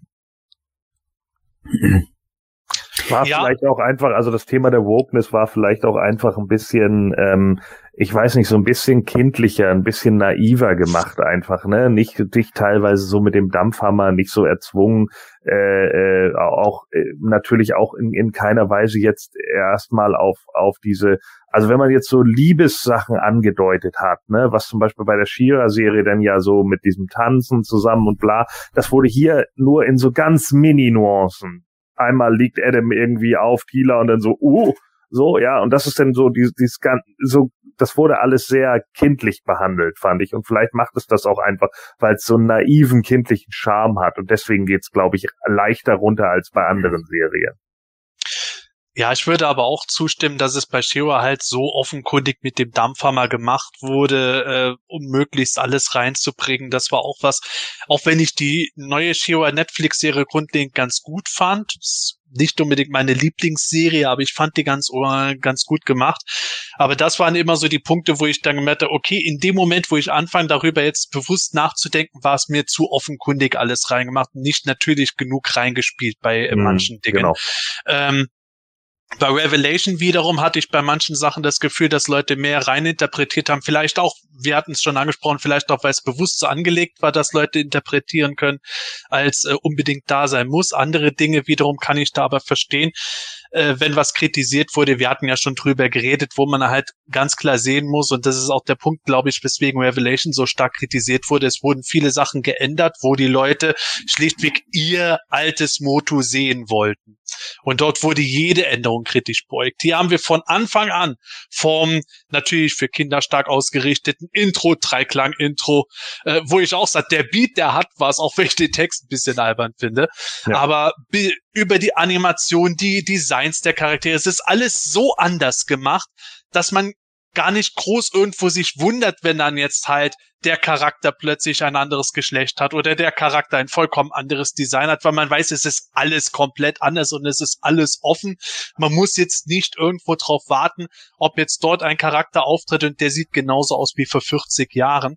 Das ist natürlich einerseits befreiend, andererseits für Leute, die wirklich auf diese alten Sachen stehen, wird diese Serie zumindest optisch bestimmt wenig äh, geben können. Ganz klar, aber das ist auch was, wo ich das Gefühl hatte, dass äh, sehr viel vom negativen Feedback bei Revelation von Leuten gemacht wurde, die einfach diese Erwartungshaltung hatten. Was muss Revelation machen? Was soll das gefälligst für mich erfüllen, damit ich mich als Altfan abgeholt fühle? Ja. Und wenn diese Erwartungen nicht erfüllt wurden, war man automatisch enttäuscht, Daumen runter etc. Genau. Bei der He-Man-Serie, und ich glaube, das ist auch ein Punkt dafür, warum die nicht in den Netflix Top Ten jetzt aufgetaucht ist und Revelation schon, sind, glaube ich, viele Leute, die sehr, sehr negativ eingestellt wären auf solche Veränderungen, von Anfang an ist gar nicht groß draufgegangen. Vielleicht haben die kurz reingeguckt und dann war's das, aber haben sich den Rest gar nicht mehr gegeben. Ich glaube, das ist wirklich so ein Unterschied dabei, weswegen wir auch so viel positives Feedback für diese Serie hören, dass die von Anfang an im Grunde schon eine gewisse Gruppe ausgeschlossen hat. Und die Gruppe, die sich darauf einlassen wollte, davon ist der Großteil dann doch recht positiv gestimmt gewesen. Und auch aus diesem Punkt, was du, Manuel, gesagt hast, äh, dass, dass sich alle jetzt verwandeln und Michael, du hast es auch gesagt, mit dem Bösen, wie die das machen, das ist großartig. Mir war es bei den Bösen fast schon ein bisschen spät. Es ist zwar in der Serie schön aufgebaut worden, schön langsam, aber wir haben halt im Intro die bösen Verwandlungen schon gesehen mhm. gehabt. Deswegen habe ich drauf, warte, jetzt kommt doch endlich. Aber diese Idee dahinter ist eigentlich sowas von für mich einerseits mindblowing und andererseits Wieso ist darauf noch nie einer früher gekommen? Es ist so offenkundig und klar, es passt so gut in das heutige Konzept rein, dass im Grunde jeder die Möglichkeit hat, die Macht zu besitzen. Ein Thema, das Wop David in den Comics auch schon aufgegriffen hatte, der hat die Comicserie beendet, dem Adam ein Schwert schmiedet und reicht es dem Leser quasi hin. Hier, du bist auch dabei. Es ist in der Hinsicht zumindest meiner Meinung nach ein sehr, sehr gutes Konzept, das die gemacht haben, um noch jeden Charakter hervorzuheben. Wobei vielleicht eine Ergänzung noch. Ich hatte bei den Kommentaren sogar den Eindruck, zumindest im Forum, dass diejenigen, die Revelation eben nicht so gut fanden und es kritisiert haben, ähm, nicht weggeblieben sind von der Serie. Mit Sicherheit auch einige, aber ähm, die das eben, weil diese Erwartung nicht da war, wie du jetzt auch angesprochen hast, ebenso positiv aufgefasst wurde. Man muss sich mal vorstellen, ein Revelation wäre Raman weiblich gewesen. Ich mag gar nicht wissen, was das für einen Aufschrei gegeben hätte mhm. Absolut. Und das ist genau das, was ich gemeint habe. Da, da ist man mit Erwartungen hineingegangen. Die Trailer hat es auch schon gesagt, Moto war immer ihre heile Welt, die dann bei Revelation scheinbar zerstört wird. Bei der neuen Serie hast du natürlich ein Stück heile Welt. He-Man ist immer sehr präsent, Skeletor ist immer sehr präsent. Wenn jetzt nicht diese neuen, neuen Elemente und Designs wären, dann wäre das schon eine relativ klassische Masters-Geschichte, gut gegen böse einfach aber auch gerade wo du es sagst mit Crush, äh, ich war da extrem misstrauisch. Ich habe gesagt, grundlegend habe ich nichts gegen einen Gender Swap bei einem Charakter, wenn er gut gemacht ist. Hab dann aber schon gedacht bei dem Design, als ich das gesehen habe, ah, mal gucken, ob das mir gefällt. Und Crush war so der positive Charakter in, für mich persönlich, der, der mich total gut überrascht hat, wo ich immer gedacht habe, boah, super Charakter dabei. Cronus beziehungsweise Trapjaw war auf Seite der Bösen wieder ein super Charakter für mich, aber der ist ja sich selber noch deutlich treuer geblieben, als es bei Ram Man gemacht wurde. Und da habe ich wirklich gedacht, bei Thieler war es für mich ein ganz anderer Charakter. Von Thieler war ich nicht so begeistert, sowohl optisch als auch vom Charakter selber, weil das für mich nicht mehr viel Thieler herausgeströmt hat. Bei Ram haben sie immer so mit dem vielen Essen und so gewisse Anwandlungen äh, so versucht, so ein bisschen was von der Basis des Charakters hineinzubringen und ich mache gerne Sachen platt. Es gibt nichts, das ich nicht kaputt machen kann. Kein Problem lässt sich nicht durch Rammen lösen. Nach dem Motto, da ich gedacht, ja, so kann ich mir Ramen vorstellen. Jetzt ist er halt eine Frau, aber geil. Das war wirklich für mich so ein Augenöffner, wo ich gedacht habe, ja, es geht auch noch bei einem alten Sack wie mir, dass man Veränderungen machen kann in einer so krassen Weise und ich fühle mich trotzdem noch gut dabei. Mhm. Warte mal kurz, ich will den Satz nochmal. Jetzt ist er halt eine Frau, aber geil. Ah! Hast du gesagt? Spul's ah! nochmal zurück. Eieieiei. Also ich, ich habe mir am Anfang äh, gewundert, warum äh, Realnamen auf einmal Verwendung finden. So, und das ist einer der Punkte, äh, wo man natürlich dann als ähm, alteingesessener Fan, wie wir es jetzt hier alle sind, natürlich äh, dann merkt, äh, krass und Cress ist ja keine Erfindung jetzt von der He-Man-Serie. Das haben wir in den Classics-Biografien schon drinne. Und von daher muss sich ja, wie gesagt, irgendeiner mal mit der Materie auseinandergesetzt haben und es ist ja nicht so, dass äh, Crash jetzt der einzige Name ist, äh, der auftaucht. Wir haben ja noch, noch viele andere Realnamen, äh, die ebenfalls Verwendung finden. Und ich habe mich gefragt, ja, warum macht man denn das? Sind, weil die Realnamen zugegebenermaßen bei den Classics nicht so die allertollsten sind. Ja, äh, Cressan alleine schon natürlich, weil es auch ein deutsches Wort ist, was man eigentlich benutzt, ist schon ein bisschen blöd. Aber äh, ich habe dann gemerkt, okay, das sind dann tatsächlich ihre echten Namen und sie verwenden dann ihre Künstlernamen, ihre Superheldennamen, wenn sie sich verwandelt haben.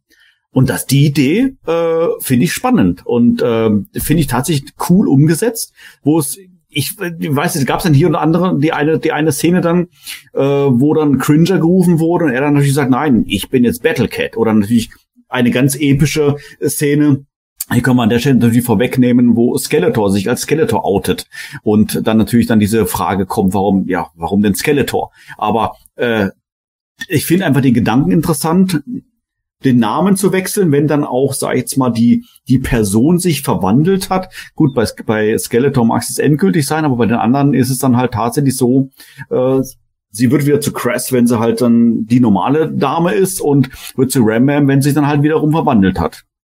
Das Thema alle verwandeln, ähm, ich finde die Idee tatsächlich ziemlich cool. Und wenn, wenn man das mal ein bisschen weiter spinnt, eigentlich gar nicht neu, haben wir ja auch schon bei Filmation gehabt. Die Macht von Grayskull wirkt ja nicht nur bei He-Man. Battlecat ja genauso. Also das heißt, man kann sie ja übertragen auf ein anderes Lebewesen. Und warum das nicht weiter spinnen und wie gesagt auf andere Personen auch auswirken lassen? Denken wir mal an 2000X, wo äh, Adam sich verwandelt hat und seinen Kompa Kompagnon wählen durfte. Und dann sieht man die Kamera schwenken zwischen Orko und äh, Cringer. Er wählt natürlich Cringer logischerweise, aber er hätte dann theoretisch auch jemand anderes wählen können und die Macht übertragen können. Und von daher war das für mich gar nicht so weit hergeholt und äh, neu in dem Sinne natürlich neu, aber irgendwie für mich nachvollziehbar und ich finde es eine coole Geschichte. Wir haben 2000 X-Cartoon wurde das ja auch angedeutet, als Adam das Zauberschwert zum ersten Mal bekam. Er sollte dann seinen Companion wählen und musste sich entscheiden zwischen Orko der, und Cringer. Dann hat er Cringer genommen, zu Battlecat verwandelt. War natürlich eine geile, eine geile Idee, auch weil in 80er Material Orko immer wieder so ein bisschen so geträumt und philosophiert hat, was wäre, wenn er sich verwandeln könnte. Und wir haben das so aufgenommen, aber ich glaube, viele von uns haben nie so wirklich drüber nachgedacht, ja. was für ein Potenzial eigentlich dahinter steckt. Ja. Es wurde ja auch nie aufgegriffen. Es ging immer um Heeman und Adam, Adam beziehungsweise Heeman, die sich verwandeln. Und dann allein schon bei Revelation das Konzept, dass Skeletor sich mit dem Schwert verwandeln könnte, wurde auch ja in den Comics ja. gemacht. Das war ja. schon so eine Weiterentwicklung, an die man oft gedacht hat, weil Skeletor die Macht von Grayskull wollte. Aber dass die Macht von Grayskull übertragbar ist, die Idee ist einfach so schön dabei gemacht und dazu die Kombination mit den realen Namen, wo wir bei den Moto Classics Biografien, als viele dieser Namen überhaupt erst erfunden wurden, mhm. dann immer gesagt haben, boah, Crass, okay, krass. Und dann kamen halt andere wie We'll Kill We'll Cars, wo wir da gesessen haben, mein Gott, hat der Scott Knightley einmal einen besoffenen Kopf irgendwie mit der Faust auf die Tastatur gehauen und das hat er dann als Realnamen genommen. Und hier kommt dann auf einmal dieser We'll Kill We'll Cars dann der sich in Eastman verwandelt, wo man gedacht hat, ja, da macht es auch Sinn. Und die haben über ihre, ich nenne es mal Codenamen, ja teilweise dann auch Witze gemacht ja, wie Ram Man. Ja, ich fühle mich wie eine Dame und sowas. Okay, das war dann ein bisschen seltsam, aber bei anderen wiederum ein äh, Skeletor gekommen ist. Ja, hier, guck doch hier. Skeletor, hä? Wieso nennst du dich Skeletor? Ja, hier, überall Knochen, ich bin ein einziger Schädel. Müsstest du da nicht Skeletor heißen? Ich bin so abgegangen. Es ist, Das ist eigentlich ein ganz alter Gag natürlich, aber es hat einfach Spaß dabei gemacht. Das waren für mich so Highlight-Momente, äh, wo ich dann wirklich gedacht habe, okay, gerade für die Zielgruppe ist es doch eigentlich ganz gut, weil ich glaube auch die heutige Kinderschaft in dem Alter wird manche Namen vielleicht nicht so eins zu eins aufnehmen wie wir. In Deutschland vielleicht noch eher, aber gerade bei den Amerikanern, wo man natürlich weiß, was Clawful dann äh, für ein blödes Wortspiel ist, kommt es natürlich dann besser, wenn sie dann irgendeinen komischen Namen bringen und dann heißt, wird der einfach, weil der Name kaum aussprechbar ist, Clawful genannt. Aber es birgt auch viel Potenzial, finde ich. Ähm, zum, zum einen, weil noch sämtliche Charaktere eingeführt werden können, die sich dann auch wiederum verwandeln. Ähm, zum anderen, weil natürlich Mattel dadurch theoretisch mehr Toys verkaufen kann. Sie, sie haben immer zwei Versionen eines, eines Charakters, ähm, in, in seiner regulären Version und dann in der verwandelten Version. Und zum letzten äh, schreit es ja förmlich nach den Masken der Machtdämonen, die sich dann verwandeln. ich, ich, ich schreibe mich ja weg, wenn, wenn, wenn in dieser mhm. Toyline zum ersten Mal dann die Masken der Machtdämonen rauskommen. Dann muss ich doch noch einsteigen. Mann, oh Mann, oh Mann. Das heißt, du müsstest dann von Man at Arms und von Duncan letztendlich sechs Figuren kaufen. Drei als Duncan und drei nochmal als Man at Arms. Meine Güte. Aber gut, Platz hast du ja genug. Das ist ja nicht dein Problem. Ja, aber gerade dieses Verwandlungskonzept, das haben sie auch schon zum Teil ein bisschen angeteased. Natürlich, wenn jemand mit Masters nicht vertraut ist, sagt es einem nichts. Aber sie haben ja diese beiden Palastwachen, die oft als Comic Relief benutzt wurden bei König Randor. Der eine ist lila, der andere ist blauhäutig und die nennen sich wirklich Tuva und Badwa. Und wir wissen ja vom 2000X Cartoon, wo Tuva und Badwa die beiden Kopfgeldjäger waren, die dann zu Tubet von Skeletor als Strafe verschmolzen wurden. Da, da geht natürlich als Altfan irgendwo sofort diese Spekulation und ist ja klar, jetzt wo Skeletor im Grunde jeden verwandeln kann, kann er mit seiner Chaos-Magie in, in der Regel auch Tuva und Batwa zusammenschmelzen zu einem mhm. Charakter. Und mhm. dann, wenn sie nicht verwandelt sind, werden sie wieder getrennt und so. Das sind ganz neue Möglichkeiten, die sich dabei bieten, ohne dass man jetzt so gewisse absurdere oder ähm, crazy Designs von Charakteren noch großartig erklären müsste. Snoutspot kann auch einfach irgendein Typ sein, Feuerwehrmann, der plötzlich verwandelt wird und dann hat er halt diesen Rüsselhelm, anstatt dass Hordagen operiert hat oder so. Da ja. kann man auch schön mitspielen. Mhm. Und schreit eigentlich nach einem Computerspiel dann letztendlich. Ja! Ähm, das, wär, das hat ja so viel Potenzial und, und sei es, wie wir auch schon häufig sagen, irgendein Bra gesagt haben, ein Brawler, ähm, wo du da halt dann Energie auftanken kannst und dann wirst du der andere Charakter. Also das, also das wird würde ja wie Brawler werden. Das wird so ein scheiß 3D-Game, das nicht gut gecodet ja. ist. Dann hast, du, dann hast du wieder nur, ja, schaff diesen Level in zwei Minuten. Du hast für eine Minute die Macht. Wieso? So, und das wird dann die ganze Zeit nur so sein. Ja, aber ja, schauen wir mal, wie das Spiel wird, aber es würde die Serie vom ganzen Konzept, ich habe es schon vorhin gesagt, mutet teilweise wie ein Videospiel an. Auch Heme mit seiner Superkraft, die er dann herzieht und die äh, die Power-Kombinationsmoves, die sie mitunter machen. Jeder hat ja irgendwie so ein Level-Up-Move. Es bietet sich so ideal für ein Spiel an. Wie gut oder schlecht es wird, ist dann ein anderes äh, ein anderes Ding. Aber es ist schon so offenkundig irgendwo auf dieses Konzept ausgerichtet, finde ich. Ja, ja, ich fand sowieso, also ähm, sie bauen ja eine Menge äh, Witze so ein, auch für, für dann die Langzeitfans und so, ne, wo dann irgendwie die Palastwachen da stehen und sagen, oh nee, dieses Modulo-Kartenspiel, das spiele ich nicht nochmal. wo man dann auch so, ja, so Quatsch. ja. Das war gleich das Erste, was, was mir aufgefallen ist, wo ich so dachte, ach komm, ey. Naja, und dann eben, äh, äh, ja, keine Ahnung, ne, ja, ich bin jetzt Evelyn. Ernsthaft? Ja, ja. war doch ja. Ich habe schon vorher mal gefragt, warum nennen sie sie immer Evelyn? Was soll denn der Blödsinn? So, aber dann macht es natürlich hinterher, macht es natürlich Sinn, warum sie es denn so gemacht haben. Ähm, da es ja wieder, äh, da es natürlich wieder Leute gibt, die die Serie jetzt nicht so gut finden.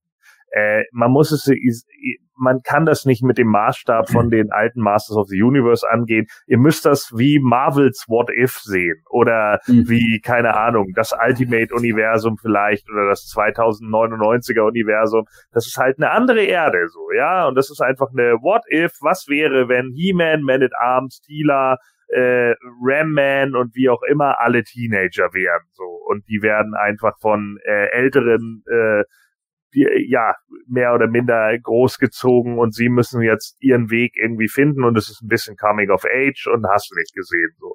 Das gehört da halt einfach mit da rein und genau das wird hier gerade gemacht. Und ja, das kann man auch blöd finden, dann ist das eben so, ne? Also ich meine, man ist ja nicht gezwungen, es zu gucken.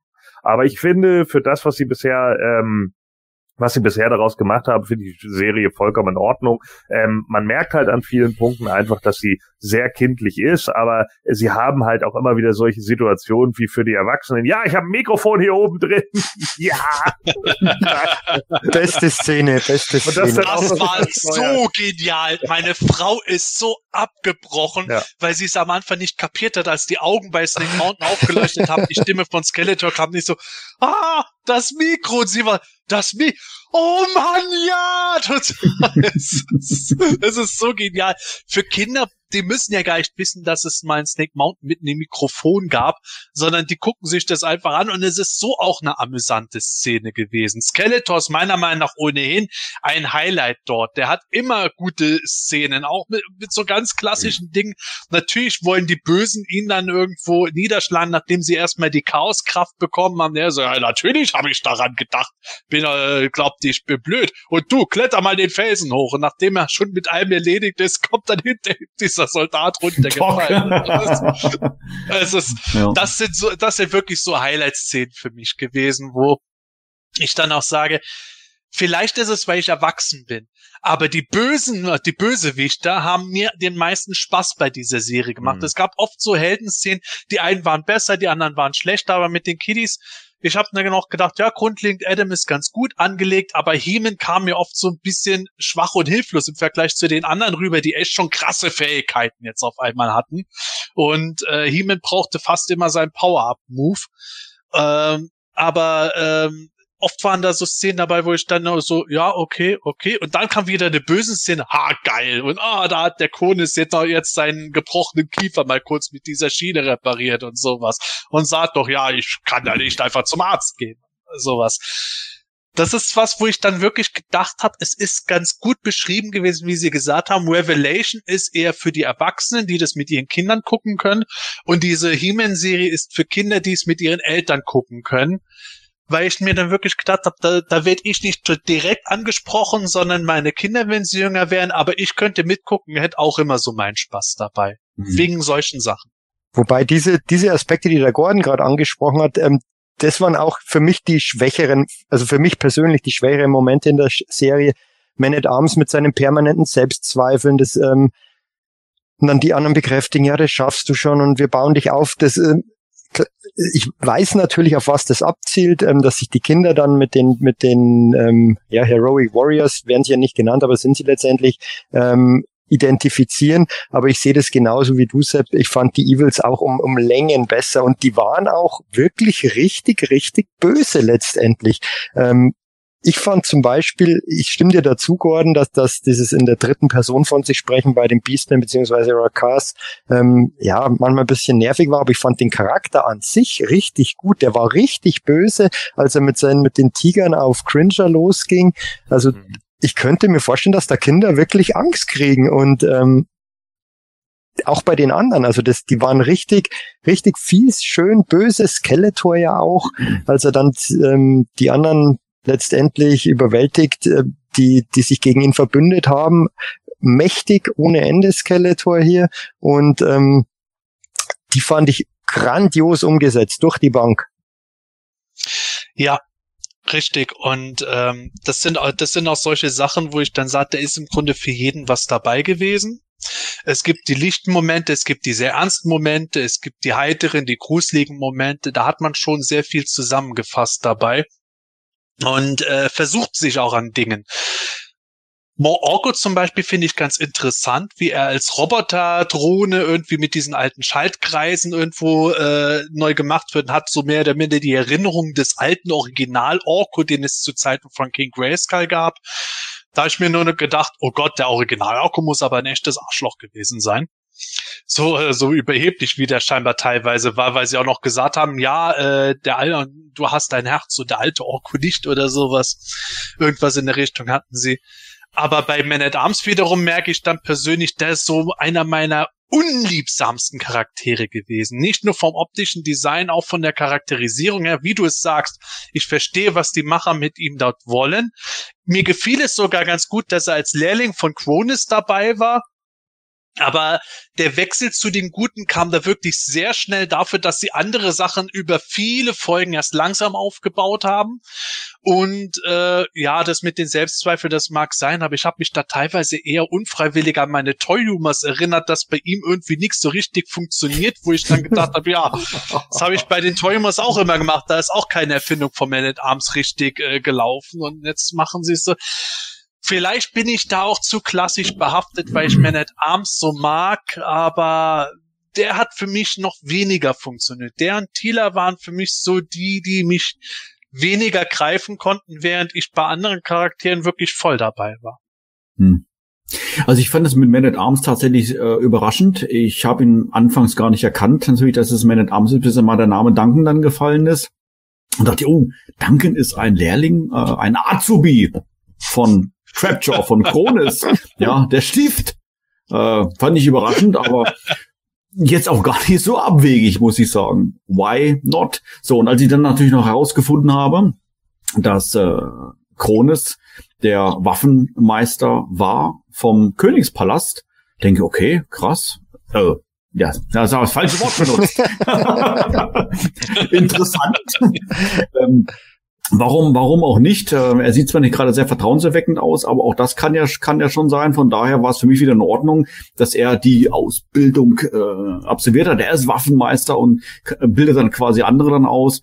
Ähm, war für mich dann völlig in Ordnung. Der Wechsel, gebe ich dir recht, war ein bisschen, dass ich ein bisschen, ein bisschen schnell hätte man vielleicht noch ein, zwei Folgen warten können irgendwo, aber es gab ja dann schon entsprechende Anzeichen dafür. Cronus war eigentlich gerade nett zu ihm und so weiter und äh, hat ihn dann hier und da natürlich dann niedergemacht, unterdrückt und äh, schikaniert und sowas. Und von daher hat er sich sicherlich nicht sehr wohl gefühlt. Also ich glaube, das gibt auch eine negative Bewertung irgendwie beim Arbeitgeberportal. Bin ich mir ziemlich sicher gegen Cronus. Aber äh, das ist trotzdem eine Änderung, wo ich dann sowas dann in, in, in Ordnung fand, muss ich sagen. Und damit dann zusammenhängen dann vielleicht auch seine Selbstzweifel, die er hat, weil er ja immer von Cronus gesagt bekommen hat, dass er nichts taugt, nehme ich jetzt einfach mal an, ähm, war das für mich dann auch dann, sag ich jetzt mal, soweit dann in Ordnung. Mit Tida, da habe ich mir tatsächlich auch ein bisschen, ein bisschen schwerer getan. Auch hier merkt man ähm, einfach, dass ähm, sich die Macher auch hier näher mit der Materie beschäftigt haben. Tila wird ja zur Zauberin. In unserem Universum ist sie das noch nicht. Äh, hier wird sie quasi direkt in diese Rolle dann rein reingeschubst und ähm, ihre magischen Kräfte, die sie in der Serie hat, ähm, ich will jetzt nicht sagen, dass sie jetzt in, in unserem Universum keinerlei magischen Kräfte hat, aber natürlich nicht in dem Ausmaß, wie sie jetzt in der He-Man-Serie jetzt gezeigt hat. Ähm, ja, ist natürlich was anderes, aber ähm, war jetzt für mich dann soweit dann auch äh, soweit dann okay, wenn ich mal weiß, wie gesagt, um welchen Charakter es sich da, da handelt, dann versteht man auch mehr oder weniger dann verschiedene Anspielungen, Easter Eggs, die dann irgendwo dann platziert werden und sowas alles. Das ist in Ordnung. Eine Frage hätte ich jetzt tatsächlich aber noch, ähm, und zwar ähm, wird in der Serie das Carbonite, ähm, zumindest mal äh, wurde, glaube ich, auch im Deutschen auch genauso ausgesprochen mit dieser englischen äh, englischen Aussprache, das ähm, Material, womit sich die Macht Grayskulls quasi ja, wie drücke ich mich jetzt aus, leiten lässt oder äh, nutzbar machen lässt in, in, der, in der Form. Ich äh, kenne den Begriff jetzt so nicht, äh, deshalb mal die Frage an dich, Sepp. Ist das für dich ein, ist das ein generell neuer Begriff oder gibt es da schon irgendwelche, sag ich mal, vielleicht auch ähnlichen äh, Stellen im Moto-Universum? Ich weiß jetzt gerade nicht genau, auf was du anspielst. War das Eternium oder? Äh, nee, das äh, ja, die nennen dieses also dieses Material, was Skeletor oder Keldor quasi ähm, mobst, äh, mobsen will aus Eternus, um die Chaos-Energie für sich nutzbar zu machen. Das das Zauberschwert selber besteht aus diesem Material, weshalb es äh, überhaupt dann auch diese Macht äh, leitfähig macht, sage ich jetzt mal, auf diese Personen. Und ähm, äh, Trapjaw schafft es ja letztendlich dann, äh, dieses Material dann äh, zu bekommen, wo dann diese Waffen mitgeschmiedet werden, wo man dann quasi so ein Iron Man-Manier. Ja, da, ähm, ja, das weiß ich schon. Ich weiß jetzt nur nicht mehr, wie sie es genannt hatten, ob sie es Eternium oder Corradite genannt hatten. Dieses Material. Ja, ich schaue mal Ähm, ganz kurz nochmal Aber rein. auf jeden Fall so oder so, es ist tatsächlich auf äh, alte Material basierend. Wir haben es im 2000X Cartoon schon gehabt und wir haben es auch im 80er Jahre Cartoon gehabt, dieses Material. Das war halt äh, so wie bei den Marvel Comics das Adamantium, mit dem Wolverine Ja, genau. Skelett überzogen ist. So äh, so ein Material gibt es halt bei denen. Auch dort haben sie dem jetzt nochmal diese neue Eigenschaft gegeben, dass man dort halt halt die, sagen wir mal, Waffen der Macht schmieden kann. Ganz genau, ganz genau. Und das finde ich jetzt für, auch für mich wieder nachvollziehbar, sage ich jetzt mal. Also wie, wie kann man sich diese Macht von, von, von Grayskull nutzen lassen, ob es jetzt nun die gute oder die böse ist, ähm, finde ich, es für mich dann er erklärt ähm, und ähm, damit dann auch erklärt, warum sie dann jetzt in Evelyn oder Evelyn und äh, Rakash und wie sie alle heißen, dann verwandeln äh, in ihre eigentlichen, sag ich mal, Form, die uns, sag ich mal, vertrauter ist. Finde ich auch nicht, finde ich auch nicht schlecht umgesetzt mit ähm, und auch, dass die das Zauberschwert letztendlich dann wieder zusammengeschmiedet werden kann, das ja zerbrochen ist. Wobei das für mich, ähm, wenn es vom Design her geht, eine der größten Schwächen ist, finde ich, dieses Zauberschwert gefällt mir persönlich überhaupt nicht, ähm, wie es letztendlich designt ist. Viel zu, es ist halt ist extrem breit und ähm, finde ich, hätte man schöner designen können. Gefällt mir persönlich halt jetzt, ähm, muss ich sagen, nicht. Genauso wie He-Man selbst vom Design her äh, bei mir eher unten durchfällt. Der ist einfach He-Man skipped leg day. ja, genau, habe ich mir auch gedacht. Ähm, Minis aufge Moto Minis oder Eternia Minis einmal komplett aufgeblasen und dann hat man den, den He-Man da.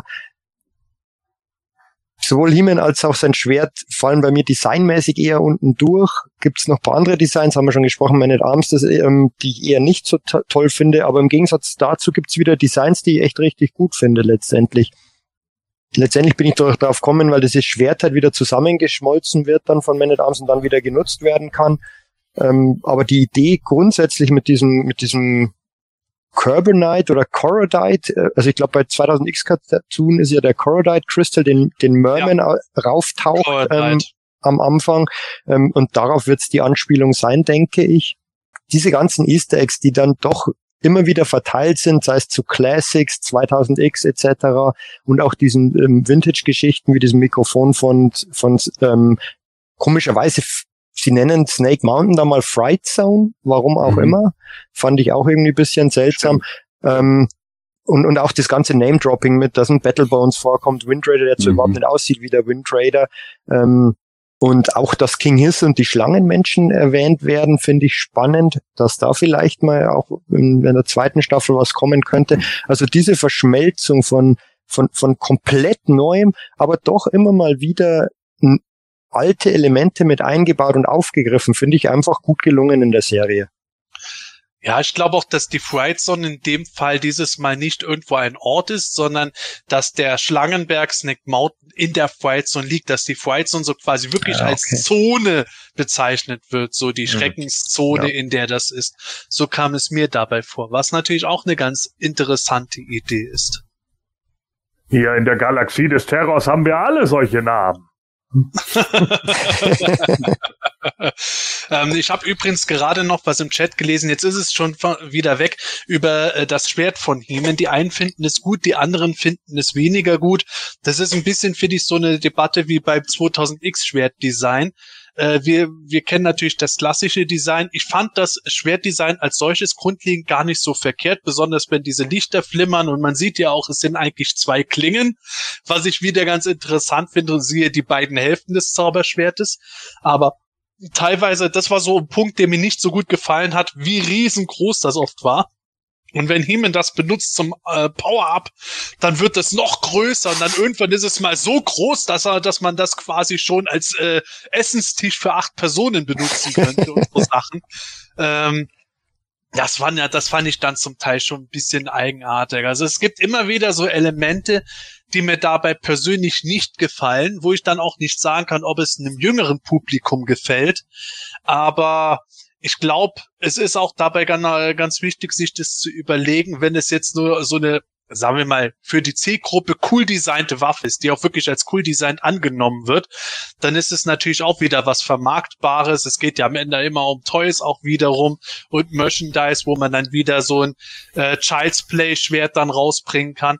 Und da ist tatsächlich natürlich auch immer das Ding, dass so ein neues Design die besseren Möglichkeiten hat. Da kann man jetzt automatisch viel Elektronik, Licht und Sound mhm. reinmachen, als wenn wir dann unser, sagen wir mal, 80er klassisches Designschwert hätten, das nicht wirklich für Child's Play dann äh, geeignet ist als tolles Toy zum Verkaufen.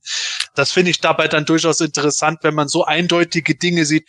Ah, das wir, das wurde jetzt gemacht, damit sie das verkaufen können. Oder das wurde jetzt verändert aus dem und dem Hintergrund heraus. Das wurde wahrscheinlich gemacht, dass man äquivalent zu Skeletors Havoc Staff bei den Mega Constructs rausbringen kann in diesem Look und dann ist es breit ja. genug, dass es auch vernünftig steht. Ah, du kaufst drei Schwerter, das sind vom Mega Constructs, kann ein Riesenschwert zusammenbauen. genau. Ah. Ja, es ist natürlich viel, es ist natürlich viel Anime-Look auch wieder, ne, so die großen Waffen und sowas.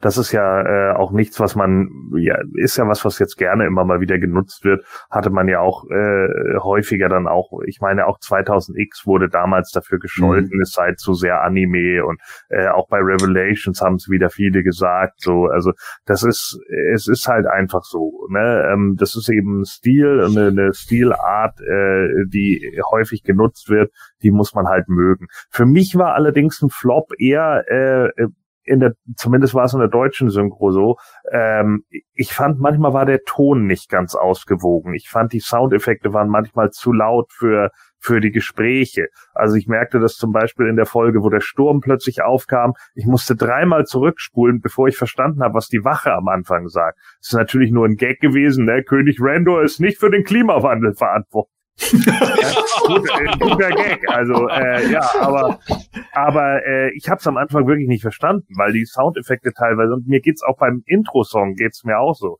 Also bis ich rausgehört habe, was sie da wirklich singen, ne, äh, gerade wenn er dann in seiner hohen Fistel Autotune Stimme da singt, äh, da ist die Musik einfach viel zu laut. Also das ist einfach äh, weiß ich nicht. Also entweder meine Ohren machen da nicht mit oder das ist einfach schlecht abgemischt. Im Deutschen oder im Englischen? Im Deutschen. Okay. Ich mache an solchen Stellen dann tatsächlich oft Untertitel an, dass ich dann zumindest mal mitlese. Die sind zwar, du merkst, komplett anders übersetzt worden als die Stimme, mhm. aber dass ich zumindest den Sinn dann begreifen kann, um was es da gerade geht. Aber das ist, siehst du, ist mir gar nicht aufgefallen mit dem Klimawandel. Ja. Sehr gut. Ja, das fand ich auch eine tolle Szene. Das wäre direkt was, so ein Punkt, den ich äh, dich fragen wollte, Gordon, wie du das gesehen hast. Ich hatte bei dieser Serie insgesamt schon das Gefühl, dass so, abgesehen von der Eltris, die äh, natürlich die Rolle der alten Zauberin eingenommen hat, beziehungsweise so der Obi-Wan dieser Serie ist, dass so die Erwachsenen in der Regel entweder die Bösen oder so die Trottel oder Irregeleiteten sind. Also die Trottel ja. natürlich so die Tuva und Batra bei den Soldaten, aber auch König Randor, wo man dann dann natürlich diesen Kniff hatte, dass Adam äh, nicht zu seinem Vater zurückzieht, sondern in Grayskull bleibt und sein eigenes Ding macht, weil er weiß, würde unterm Scheffel vom Vater stehen, ist natürlich für die Zielgruppe der Kinder ein gutes Ding, um sich selbstständig zu fühlen. Auch wieder dieses Prinzip, Klar. I have the power, and not my parents. Und äh, ich hatte da noch irgendwie so zum Teil mir ein bisschen gedacht, so irgendwo, ja, ist, ist damit unter so auch dieses Thema Klimawandel und wie Randall dargestellt ist, auch so ein bisschen so eine unterschwellige äh, Botschaft, was ja in der heutigen Politikzeit manchmal irgendwie aufgebraucht wird, so die Großen, die Alten, die haben, äh, die äh, haben vielleicht gute Absichten, aber blicken eigentlich gar nicht durch, worauf es wirklich ankommt und äh, bemerken die echten Probleme nicht, aber die Jungen eher schon. Ja, äh, das Wort, das du suchst, ist konservativ bei Randor, ne? Er ist erzkonservativ, also genau das eben, was, was äh, in, in König wahrscheinlich auch einfach ist, ne? Wir erhalten das Alte, weil es hat bisher immer funktioniert. Niemand steht über dem Gesetz, auch nicht mein Sohn.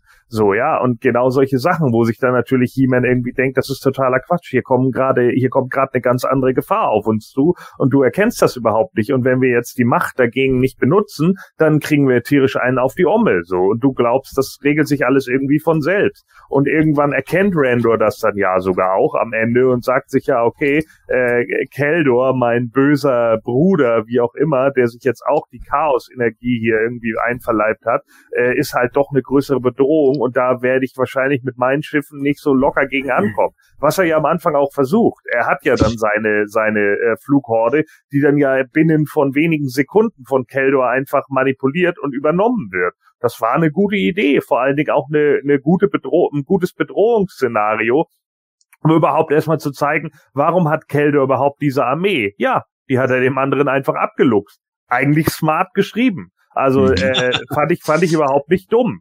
Ne, ähm, anstatt jetzt irgendwie erstmal wieder so, ja, ich habe mir jetzt mal 25.000 Skelcons schnell aus der Chaosmagie gebaut. Nö, ich habe einfach die alte geklaut. So, das war schon, ja. das war schon ziemlich schlau. Und auch vor allen Dingen, wenn wir da dann auch noch so diesen Witz einbauen, ne, ich brauche dich nicht mehr, spring von irgendeinem Stein. Oh. So im Hintergrund nochmal, ne? Das, das war gut gemacht. Also warum nicht? Ja. Kann man definitiv so machen. Ein kurzer Zwischenruf nur, liebe Leute, ihr dürft gerne Daumen weiter nach oben geben. Und ja. ich finde es übrigens super, wie der Live-Chat hier verläuft. Wir haben unterschiedliche Meinungen zur Serie und den einzelnen Elementen der Serie. Die einen mögen sie total, die anderen überhaupt nicht, wieder andere dazwischen. Und es geht hier auf einem Level zu, das wirklich wunderbar ist, wo man genau das sieht und wo die Spaltung des Fandoms, über die viel geredet wird, die ist dann gar nicht zu tief, wenn, wenn die richtigen Leute einfach zusammen sind und äh, im Respekt der anderen Meinung gegenüber einfach miteinander diskutieren. Es ist wunderbar, das immer wieder zu verfolgen nebenbei. Eine Sache vielleicht noch, die wir jetzt ähm, überhaupt noch nicht angesprochen haben, ähm, die ich noch gerne ansprechen würde, ist Cringer beziehungsweise Battlecat, ähm, weil ich den in der Serie auch richtig gut dargestellt fand. Zum einen die, die Hintergrundgeschichte, warum er letztendlich seine Krallen verloren hat. Ähm, mhm letztendlich mit Rakas, der ihm die abgenommen hat, weil er dann ähm, ihm nicht dienen wollte. Und ähm, die, die Bösen ähm, quasi aus dem Tiger Tribe, gegen die er als Battlecat dann kämpfen muss und dann der Kampf mit Rakas und seine Freunde helfen ihm dabei. Und ähm, letztlich dazu erfahren, warum hat Cringer keine Krallen und ähm, was natürlich auch dazu führt, dass er ähm, eben kein, kein Angriffstier in dem Sinn mehr ist, weil er halt seine Krallen eben nicht hat und mit Battlecat ähm, er bekommt er letztendlich diese Krallen und wird dann richtig mächtig. Auch die Verwandlung von ihm zu Battlecat fand ich richtig gut dargestellt. Ähm, Finde ich einen der, der stärkeren Charaktere in der Serie ja, und da hat es mich auch überhaupt nicht gestört, weil ich bin eigentlich nicht so der Fan von einem sprechenden Cringer, aber den fand ich, das fand ich hier eigentlich ganz passend. Dazu ganz, äh, ganz schnell noch passen die Szene mit Keldor, wo er, glaube ich, da sinngemäß erwähnt, äh, du bist ein sprechender Tiger, das ist ja schon sensationell genug. So ähnlich hat ja. er sich, glaube ich, ausgedrückt. ja, ich glaube, was den Cringer hier auch einfach ausmacht, ist, dass er intelligent ist. Ne? Mhm. Er ist nicht der Hosenscheißer, den man sonst mhm. irgendwie immer kennt und der dann eigentlich immer nur bibbernd in der Ecke liegt und wenn er dann die Macht hat, dann ist er ein Großmaul, sondern hier hat man tatsächlich einen, der eigentlich auch nicht kämpfen will, wenn er nicht muss. Und das fand ich schon ziemlich stark, also auch in vielen, vielen äh, Szenen eigentlich auch stark dargestellt, dass er dann eben sagt, nee, man hat immer eine Wahl, so, ne? Und ich habe auch immer die Wahl, nicht gegen meine Artgenossen antreten zu müssen, nur weil du Trottel das sagst. So, das fand ich schon, äh, fand ich schon ziemlich stark. Also das war, war äh, ne, ne, ist eigentlich eine ne gute Rolle, dass man ihm hier so den, den Mentor eigentlich gibt. Mhm. Richtig. Und genau dieses Mentor, äh, diese Mentorrolle, die passt dann natürlich dazu, weil der Mentor war oder väterliche Freund war immer Man at Arms. Den haben sie jetzt als einen der Boys oder einen der Kids gemacht. Und jetzt äh, nimmt Cringer diese Rolle ein. Da war ich sehr positiv überrascht, weil ganz am Anfang, ich fand es wunderbar, wie dort mit Altfans meiner Meinung nach gespielt wurde. Die, die, erste grüne Katze, die wir sehen, ist ein kleiner, ist eine kleine Babykatze.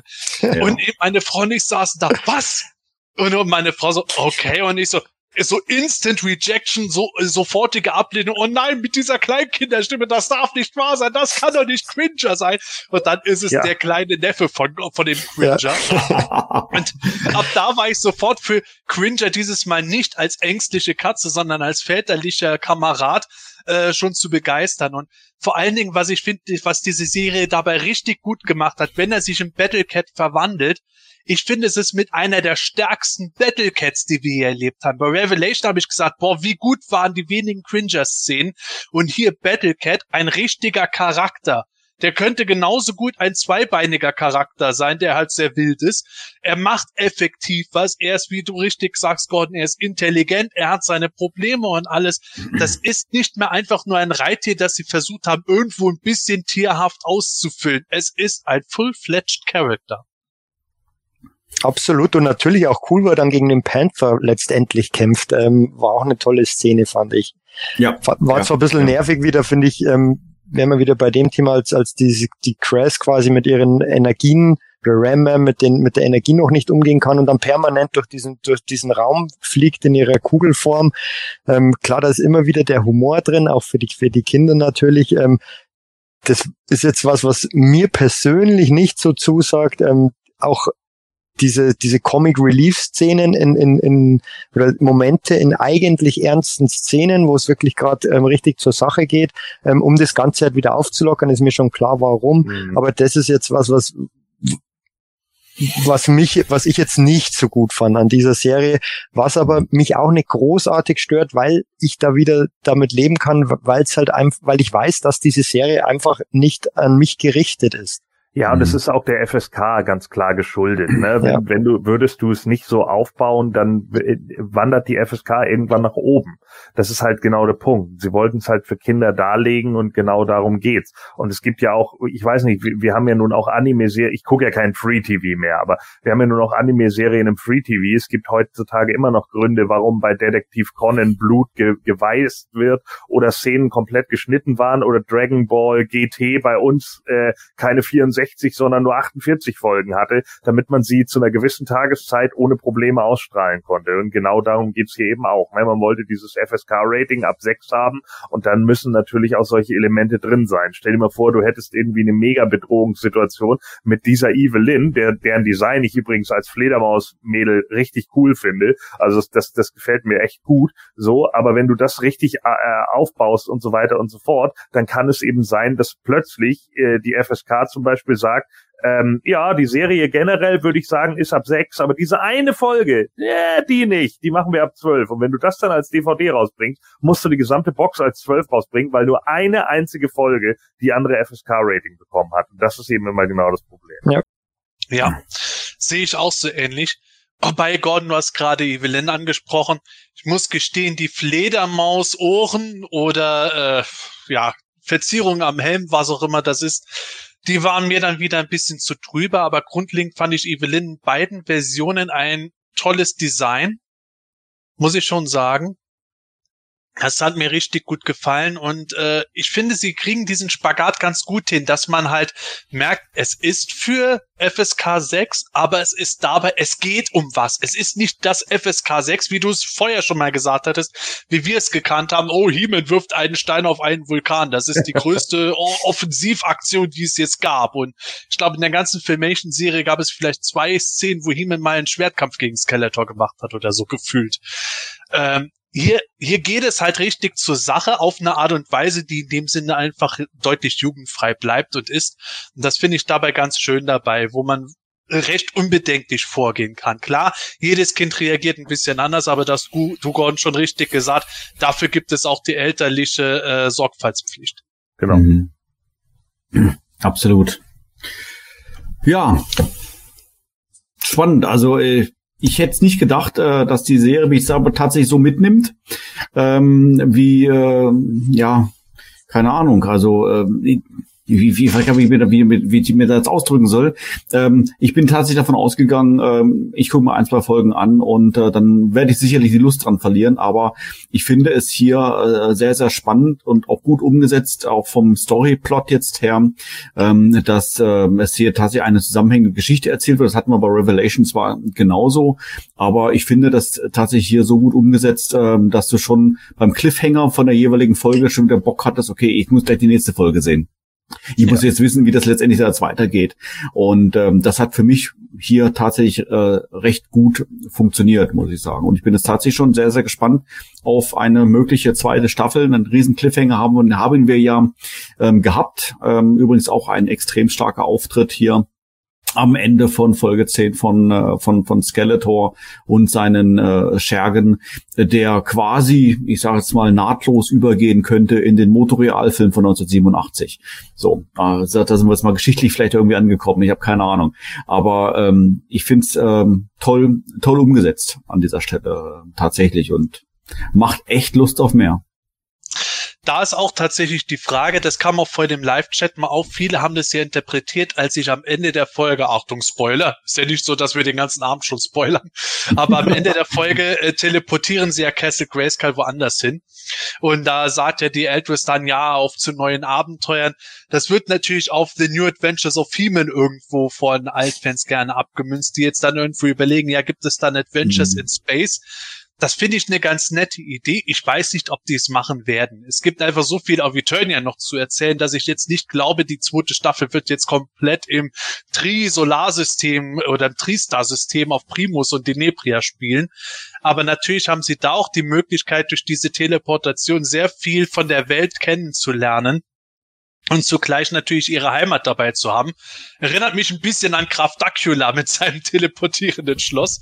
Aber äh, das wäre doch mit das Geilste überhaupt, wenn auf einmal in dieser Serie dann wie selbstverständlich halt wirklich Masters of the Universe diesen Universe-Aspekt mehr als alle äh, Serien der letzten 20 Jahre verein, vereinbart, indem halt zum Beispiel sehr schön gezeichnet auf diesen halb kaputten Mond oder Planet im Hintergrund, der oft gezeigt wird, dann teleportiert wird, wo ein ganzes Volk lebt, oder sie eben plötzlich mhm. die Mutanten aus den Weiten des Alls auf Eternia haben, oder eine Folge spielt halt im Weltall, dann wieder auf Eternia. Ich finde, da bieten sich durchaus interessante Möglichkeiten, genauso wie eben die Option, die du gesagt hast, Manuel, mhm. dass am Ende der, am Ende dieser Staffel jetzt Skeletor den Thron von Eternus hat. Das ist mal konsequent. Ja. Es ist eine schöne Entwicklung. Es geht um was und genau das macht natürlich dann neugierig. Ja. ja. Absolut. Gut.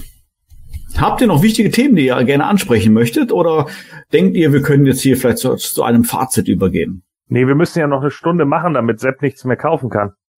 Ach so, ja, aber äh, Gordon, wir haben ja noch unser Outro. Ja, also wenn da muss der Sepp jetzt auch noch mal verabschieden, das wird sicherlich noch bis ja, stimmt. Ja, Mitternacht wird es sicherlich. Verdammt, ich muss schnell zusammenkürzen. ja, schnell die Texte kürzen. Oh nein! Oh, Mann, oh Mann, oh Mann, oh Mann, oh Mann, oh Mann. Ich habe, ich habe mal äh, vielleicht mal so äh, als kleine Überleitung mal ein bisschen mal geschaut auf IMDb wieso die Bewertungen sind. Man, ist es, sie sind nicht gerade repräsentativ, muss ich jetzt mal leider sagen, weil natürlich ähm, auf IMDb für die neue Serie gerade mal 400 Stimmen abgegeben wurden. Das sind natürlich quasi bei null. Äh, Motor Revelation sind wir aktuell bei 22.000 Stimmen. Das ist natürlich schon etwas mehr aussagekräftig, aber zumindest mal, wenn wir das jetzt mal vielleicht außen vor lassen, sind, sind die Bewertungen für ähm, die neue He-Man-Serie mit 6,0 gar nicht schlecht. Besser zumindest als bei Motor Revelation. Die Einzelbewertungen der, der Folgen, die haben mich, die haben mich tatsächlich überrascht. Ähm, da liegen wir äh, bei vielen Folgen tatsächlich äh, bei acht, über acht äh, von den Bewertungen her und so weiter. Und ähm, das äh, finde ich schon ein relativ gutes Bild. Wie gesagt, es fehlen noch ein paar Personen, könnten noch ein bisschen zahlenmäßig noch ein bisschen mehr sein.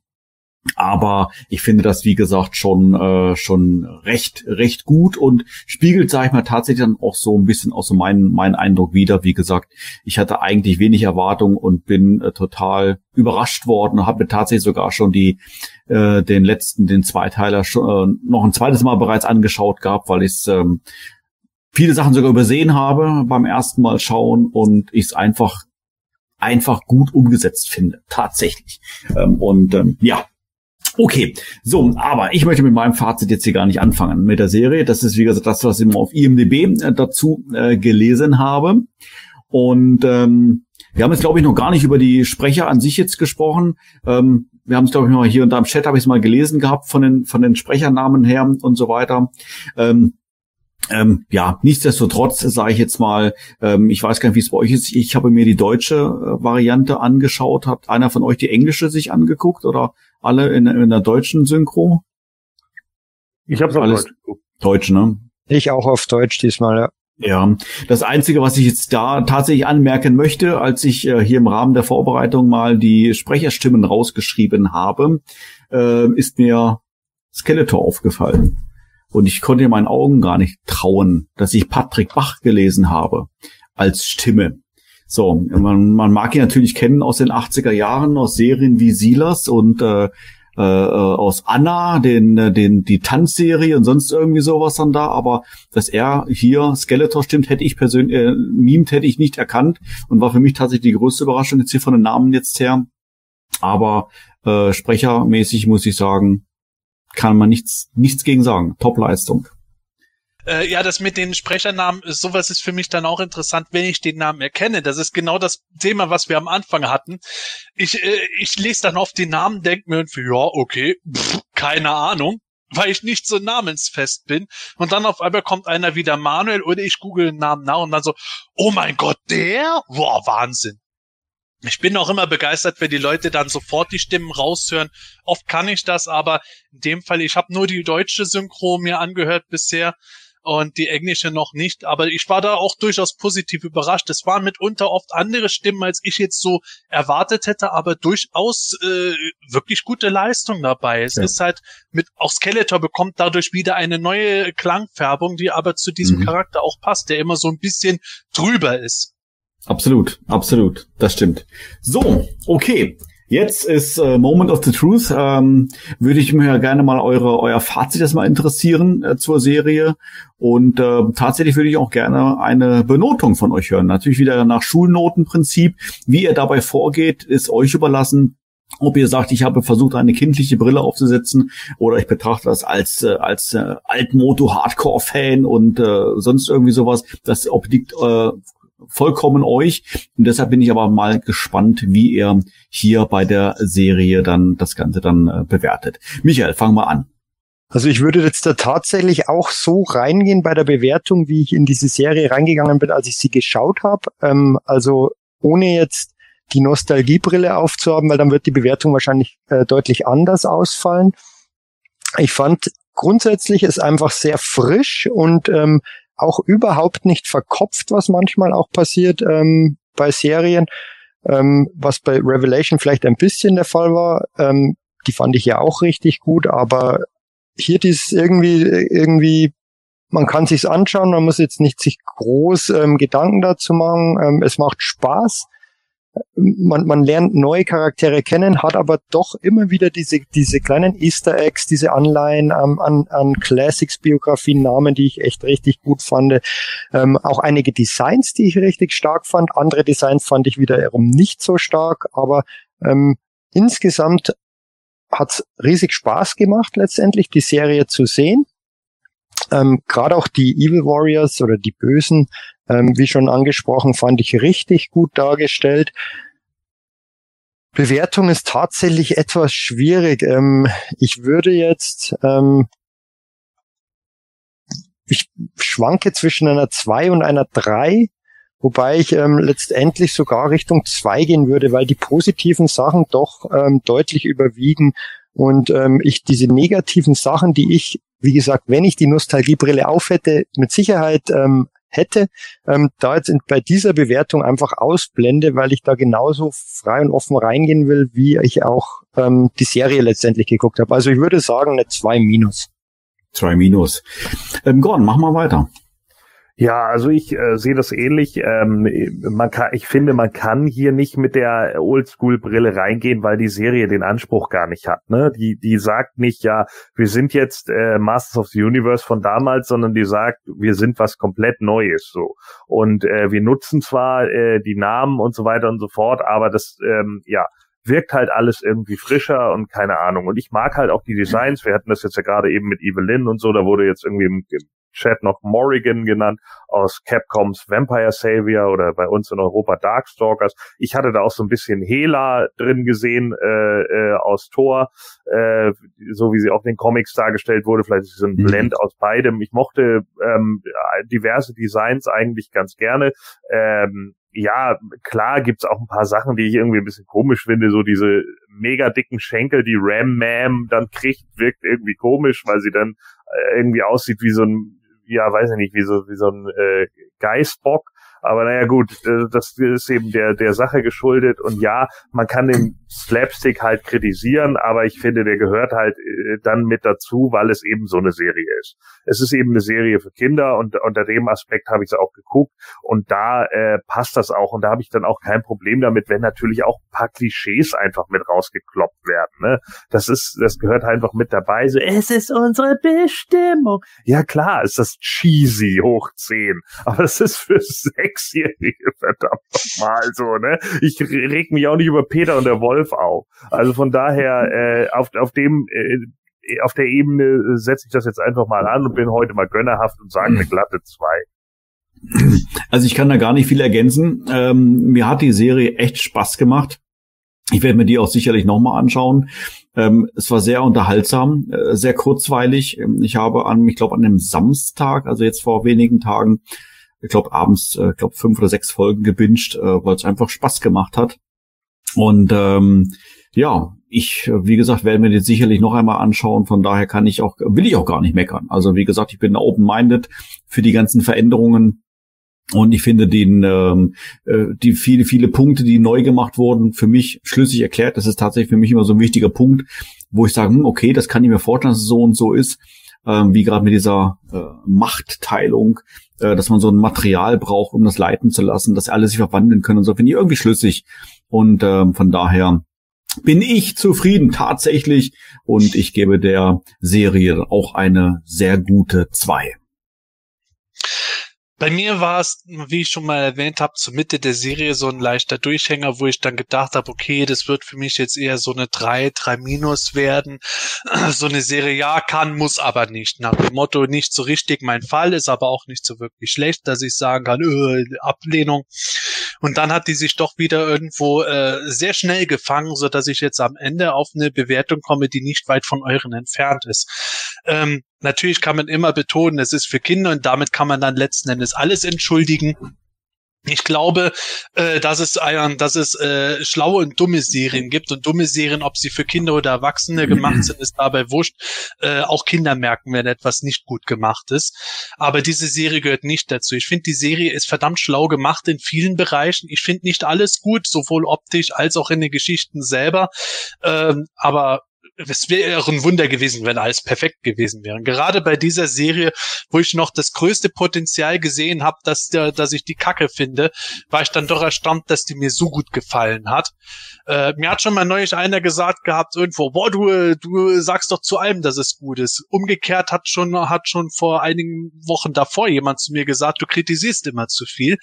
Wie man es macht, das ist verkehrt, aber ich kann im Moment tatsächlich bei der Serie nicht so viel kritisieren, wo ich dann sage, das macht für mich einen Ausschlag für eine schlechte Note.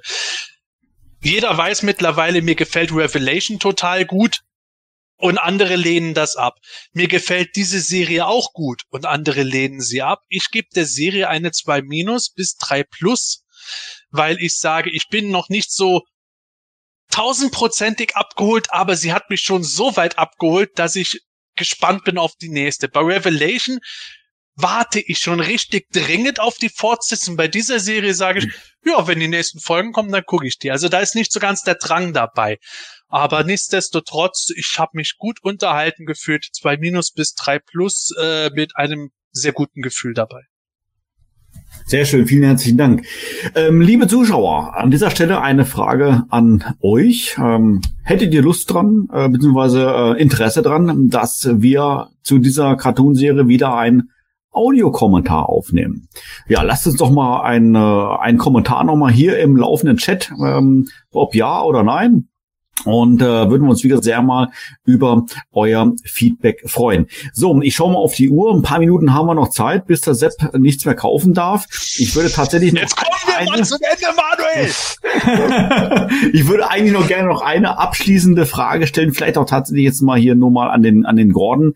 Ähm, Gordon, du bist ja ähm, äh, sag mal, aus beruflichen Gründen viel mit Kindern und Jugendlichen äh, zusammen.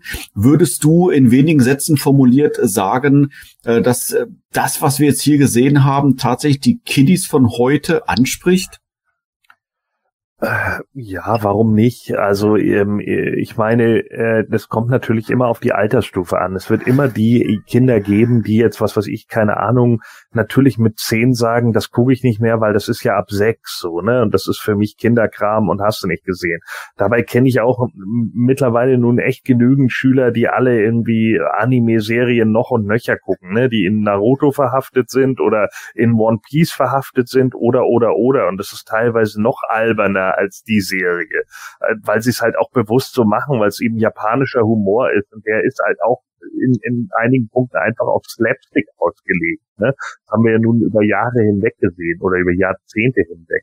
Also klar, natürlich kann das Kinder abholen. Es ist halt die Frage, für wie lange, ne? Ob irgendwann kommt eben der Punkt, wo Dinge uncool werden und dann ist das vielleicht zu kinderhaft wieder und dann ist es nicht witzig mehr, nicht witzig genug mehr oder wie auch immer passt das Franchise vielleicht nicht oder so und dann ähm, driftet es halt ab. Aber ich glaube, von sechs bis neun Jahren macht man da bestimmt nichts falsch. Sind wir mal gespannt. Natürlich auf all, auf, im Hinblick dessen, äh, wann eine äh, zweite Staffel veröffentlicht werden wird, beziehungsweise angekündigt wird. Gut, so, also, wir sind durch. Das war, sag ich mal, unsere, unsere Sichtweise, unser Blick auf die neue Netflix-Serie He-Man and the Master, Masters of the Universe. Ähm, und äh, wenn du sie noch nicht vollständig geschaut hast, lieber Zuschauer, lass dich darauf ein, schau sie dir an, auch wenn jetzt vielleicht hier schon ein bisschen gespoilert wurdest. Die Serie hat viele tolle Momente, viele tolle Gags drinne, viele Anlehnungen drinne an unsere altbekannten Masters, aber natürlich auch vieles Neues drinne.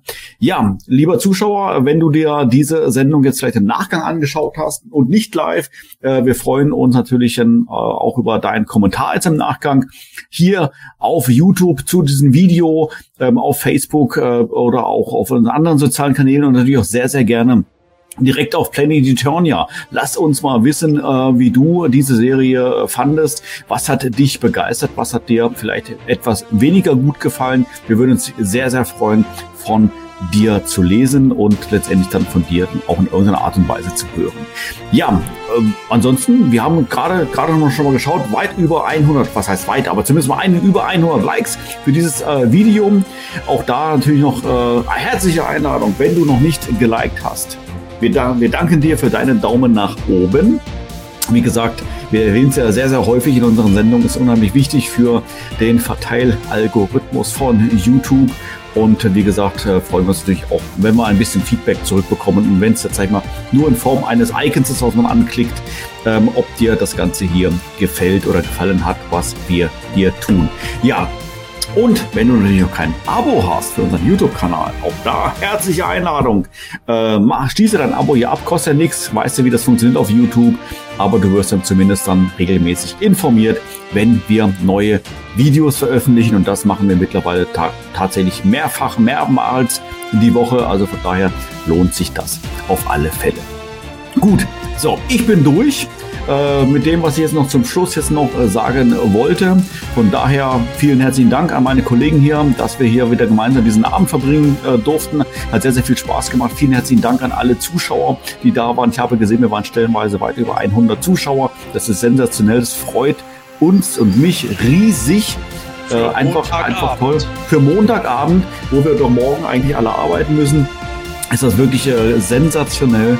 Und ähm, ja, vielen, vielen Dank und in diesem Sinne sage ich, mach's gut, tschüss und bis dann. Wie ihr euch vorstellen könnt, hat es mich wie immer auch sehr gefreut. Ähm, war wirklich ähm, tolle Sendung, hat Spaß gemacht und in diesem Zusammenhang möchte ich gerne dieses ähm, Bild wieder ähm, hervorrufen, dass der Jürgen Bogner, der auch ja letztens beim ähm, DHQ bei der Live-Sendung zu Gast war, auf der Grayscale-Con gebracht hat von einem Baum, der viele verschiedene Äste hat. Ähm, ein, und, und jeder Ast steht für eine ähm, ja, Inkarnation von Masters of the Universe. Und das ist jetzt eben der He-Man-Cartoon, ähm, über den wir jetzt gesprochen haben, ist eben wiederum eine neue. Und es ist immer schön, wenn dieser Baum weiter wächst. Fand ich ein sehr schönes Bild. Und ähm, hoffen wir, dass dieser Baum noch viele weitere Äste bekommen wird. Bis dann! Ja, ein so wunderschönes Schlusswort, da fällt mir nichts Besseres ein, außer ich möchte hier nochmal den lieben Matthias grüßen. Matthias, ich hoffe, es geht dir gut und du kannst dich entspannen bei was immer du tust. Ich freue mich, wenn wir uns mal wieder sprechen und sehen. Und ansonsten, liebe Hörer, wir haben es auch schon mal gesagt. Der Evil Hordak Michael, den, den könnt ihr gerne anschreiben zum Beispiel über Planet Eternia selbst auch, wenn ihr gerne eins von seinen Shirts und Bieren haben möchtet. Ist wirklich eine super Sache, finde ich toll.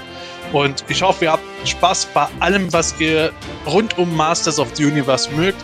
Wenn ihr etwas nicht mögt, weg damit. Man muss sich nicht mit jedem Kram befassen. Beschäftigt euch mit Dingen, die Freude machen. Ich tue das auch. Ich beschäftige mich zum Beispiel auch mit dem Masters of the WWE Universe gerade. Das zum Thema viele Äste. In diesem Sinne, tschüss, bis bald und gute Reise.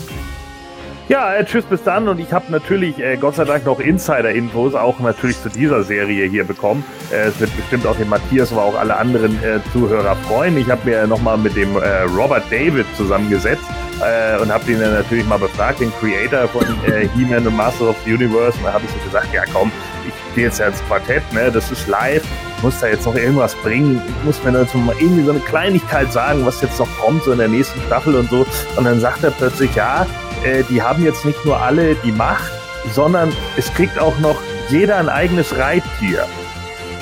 Ich so, ah, okay, jeder ein eigenes Reittier, aber ist das jetzt nicht auch so ein bisschen wieder ein Overkill oder so? Und er meinte dann so, ist dir das zu krass? Und ich so, oh, der Robert, der typisch Robert wollte einen Witz raushauen, hat nicht geklappt.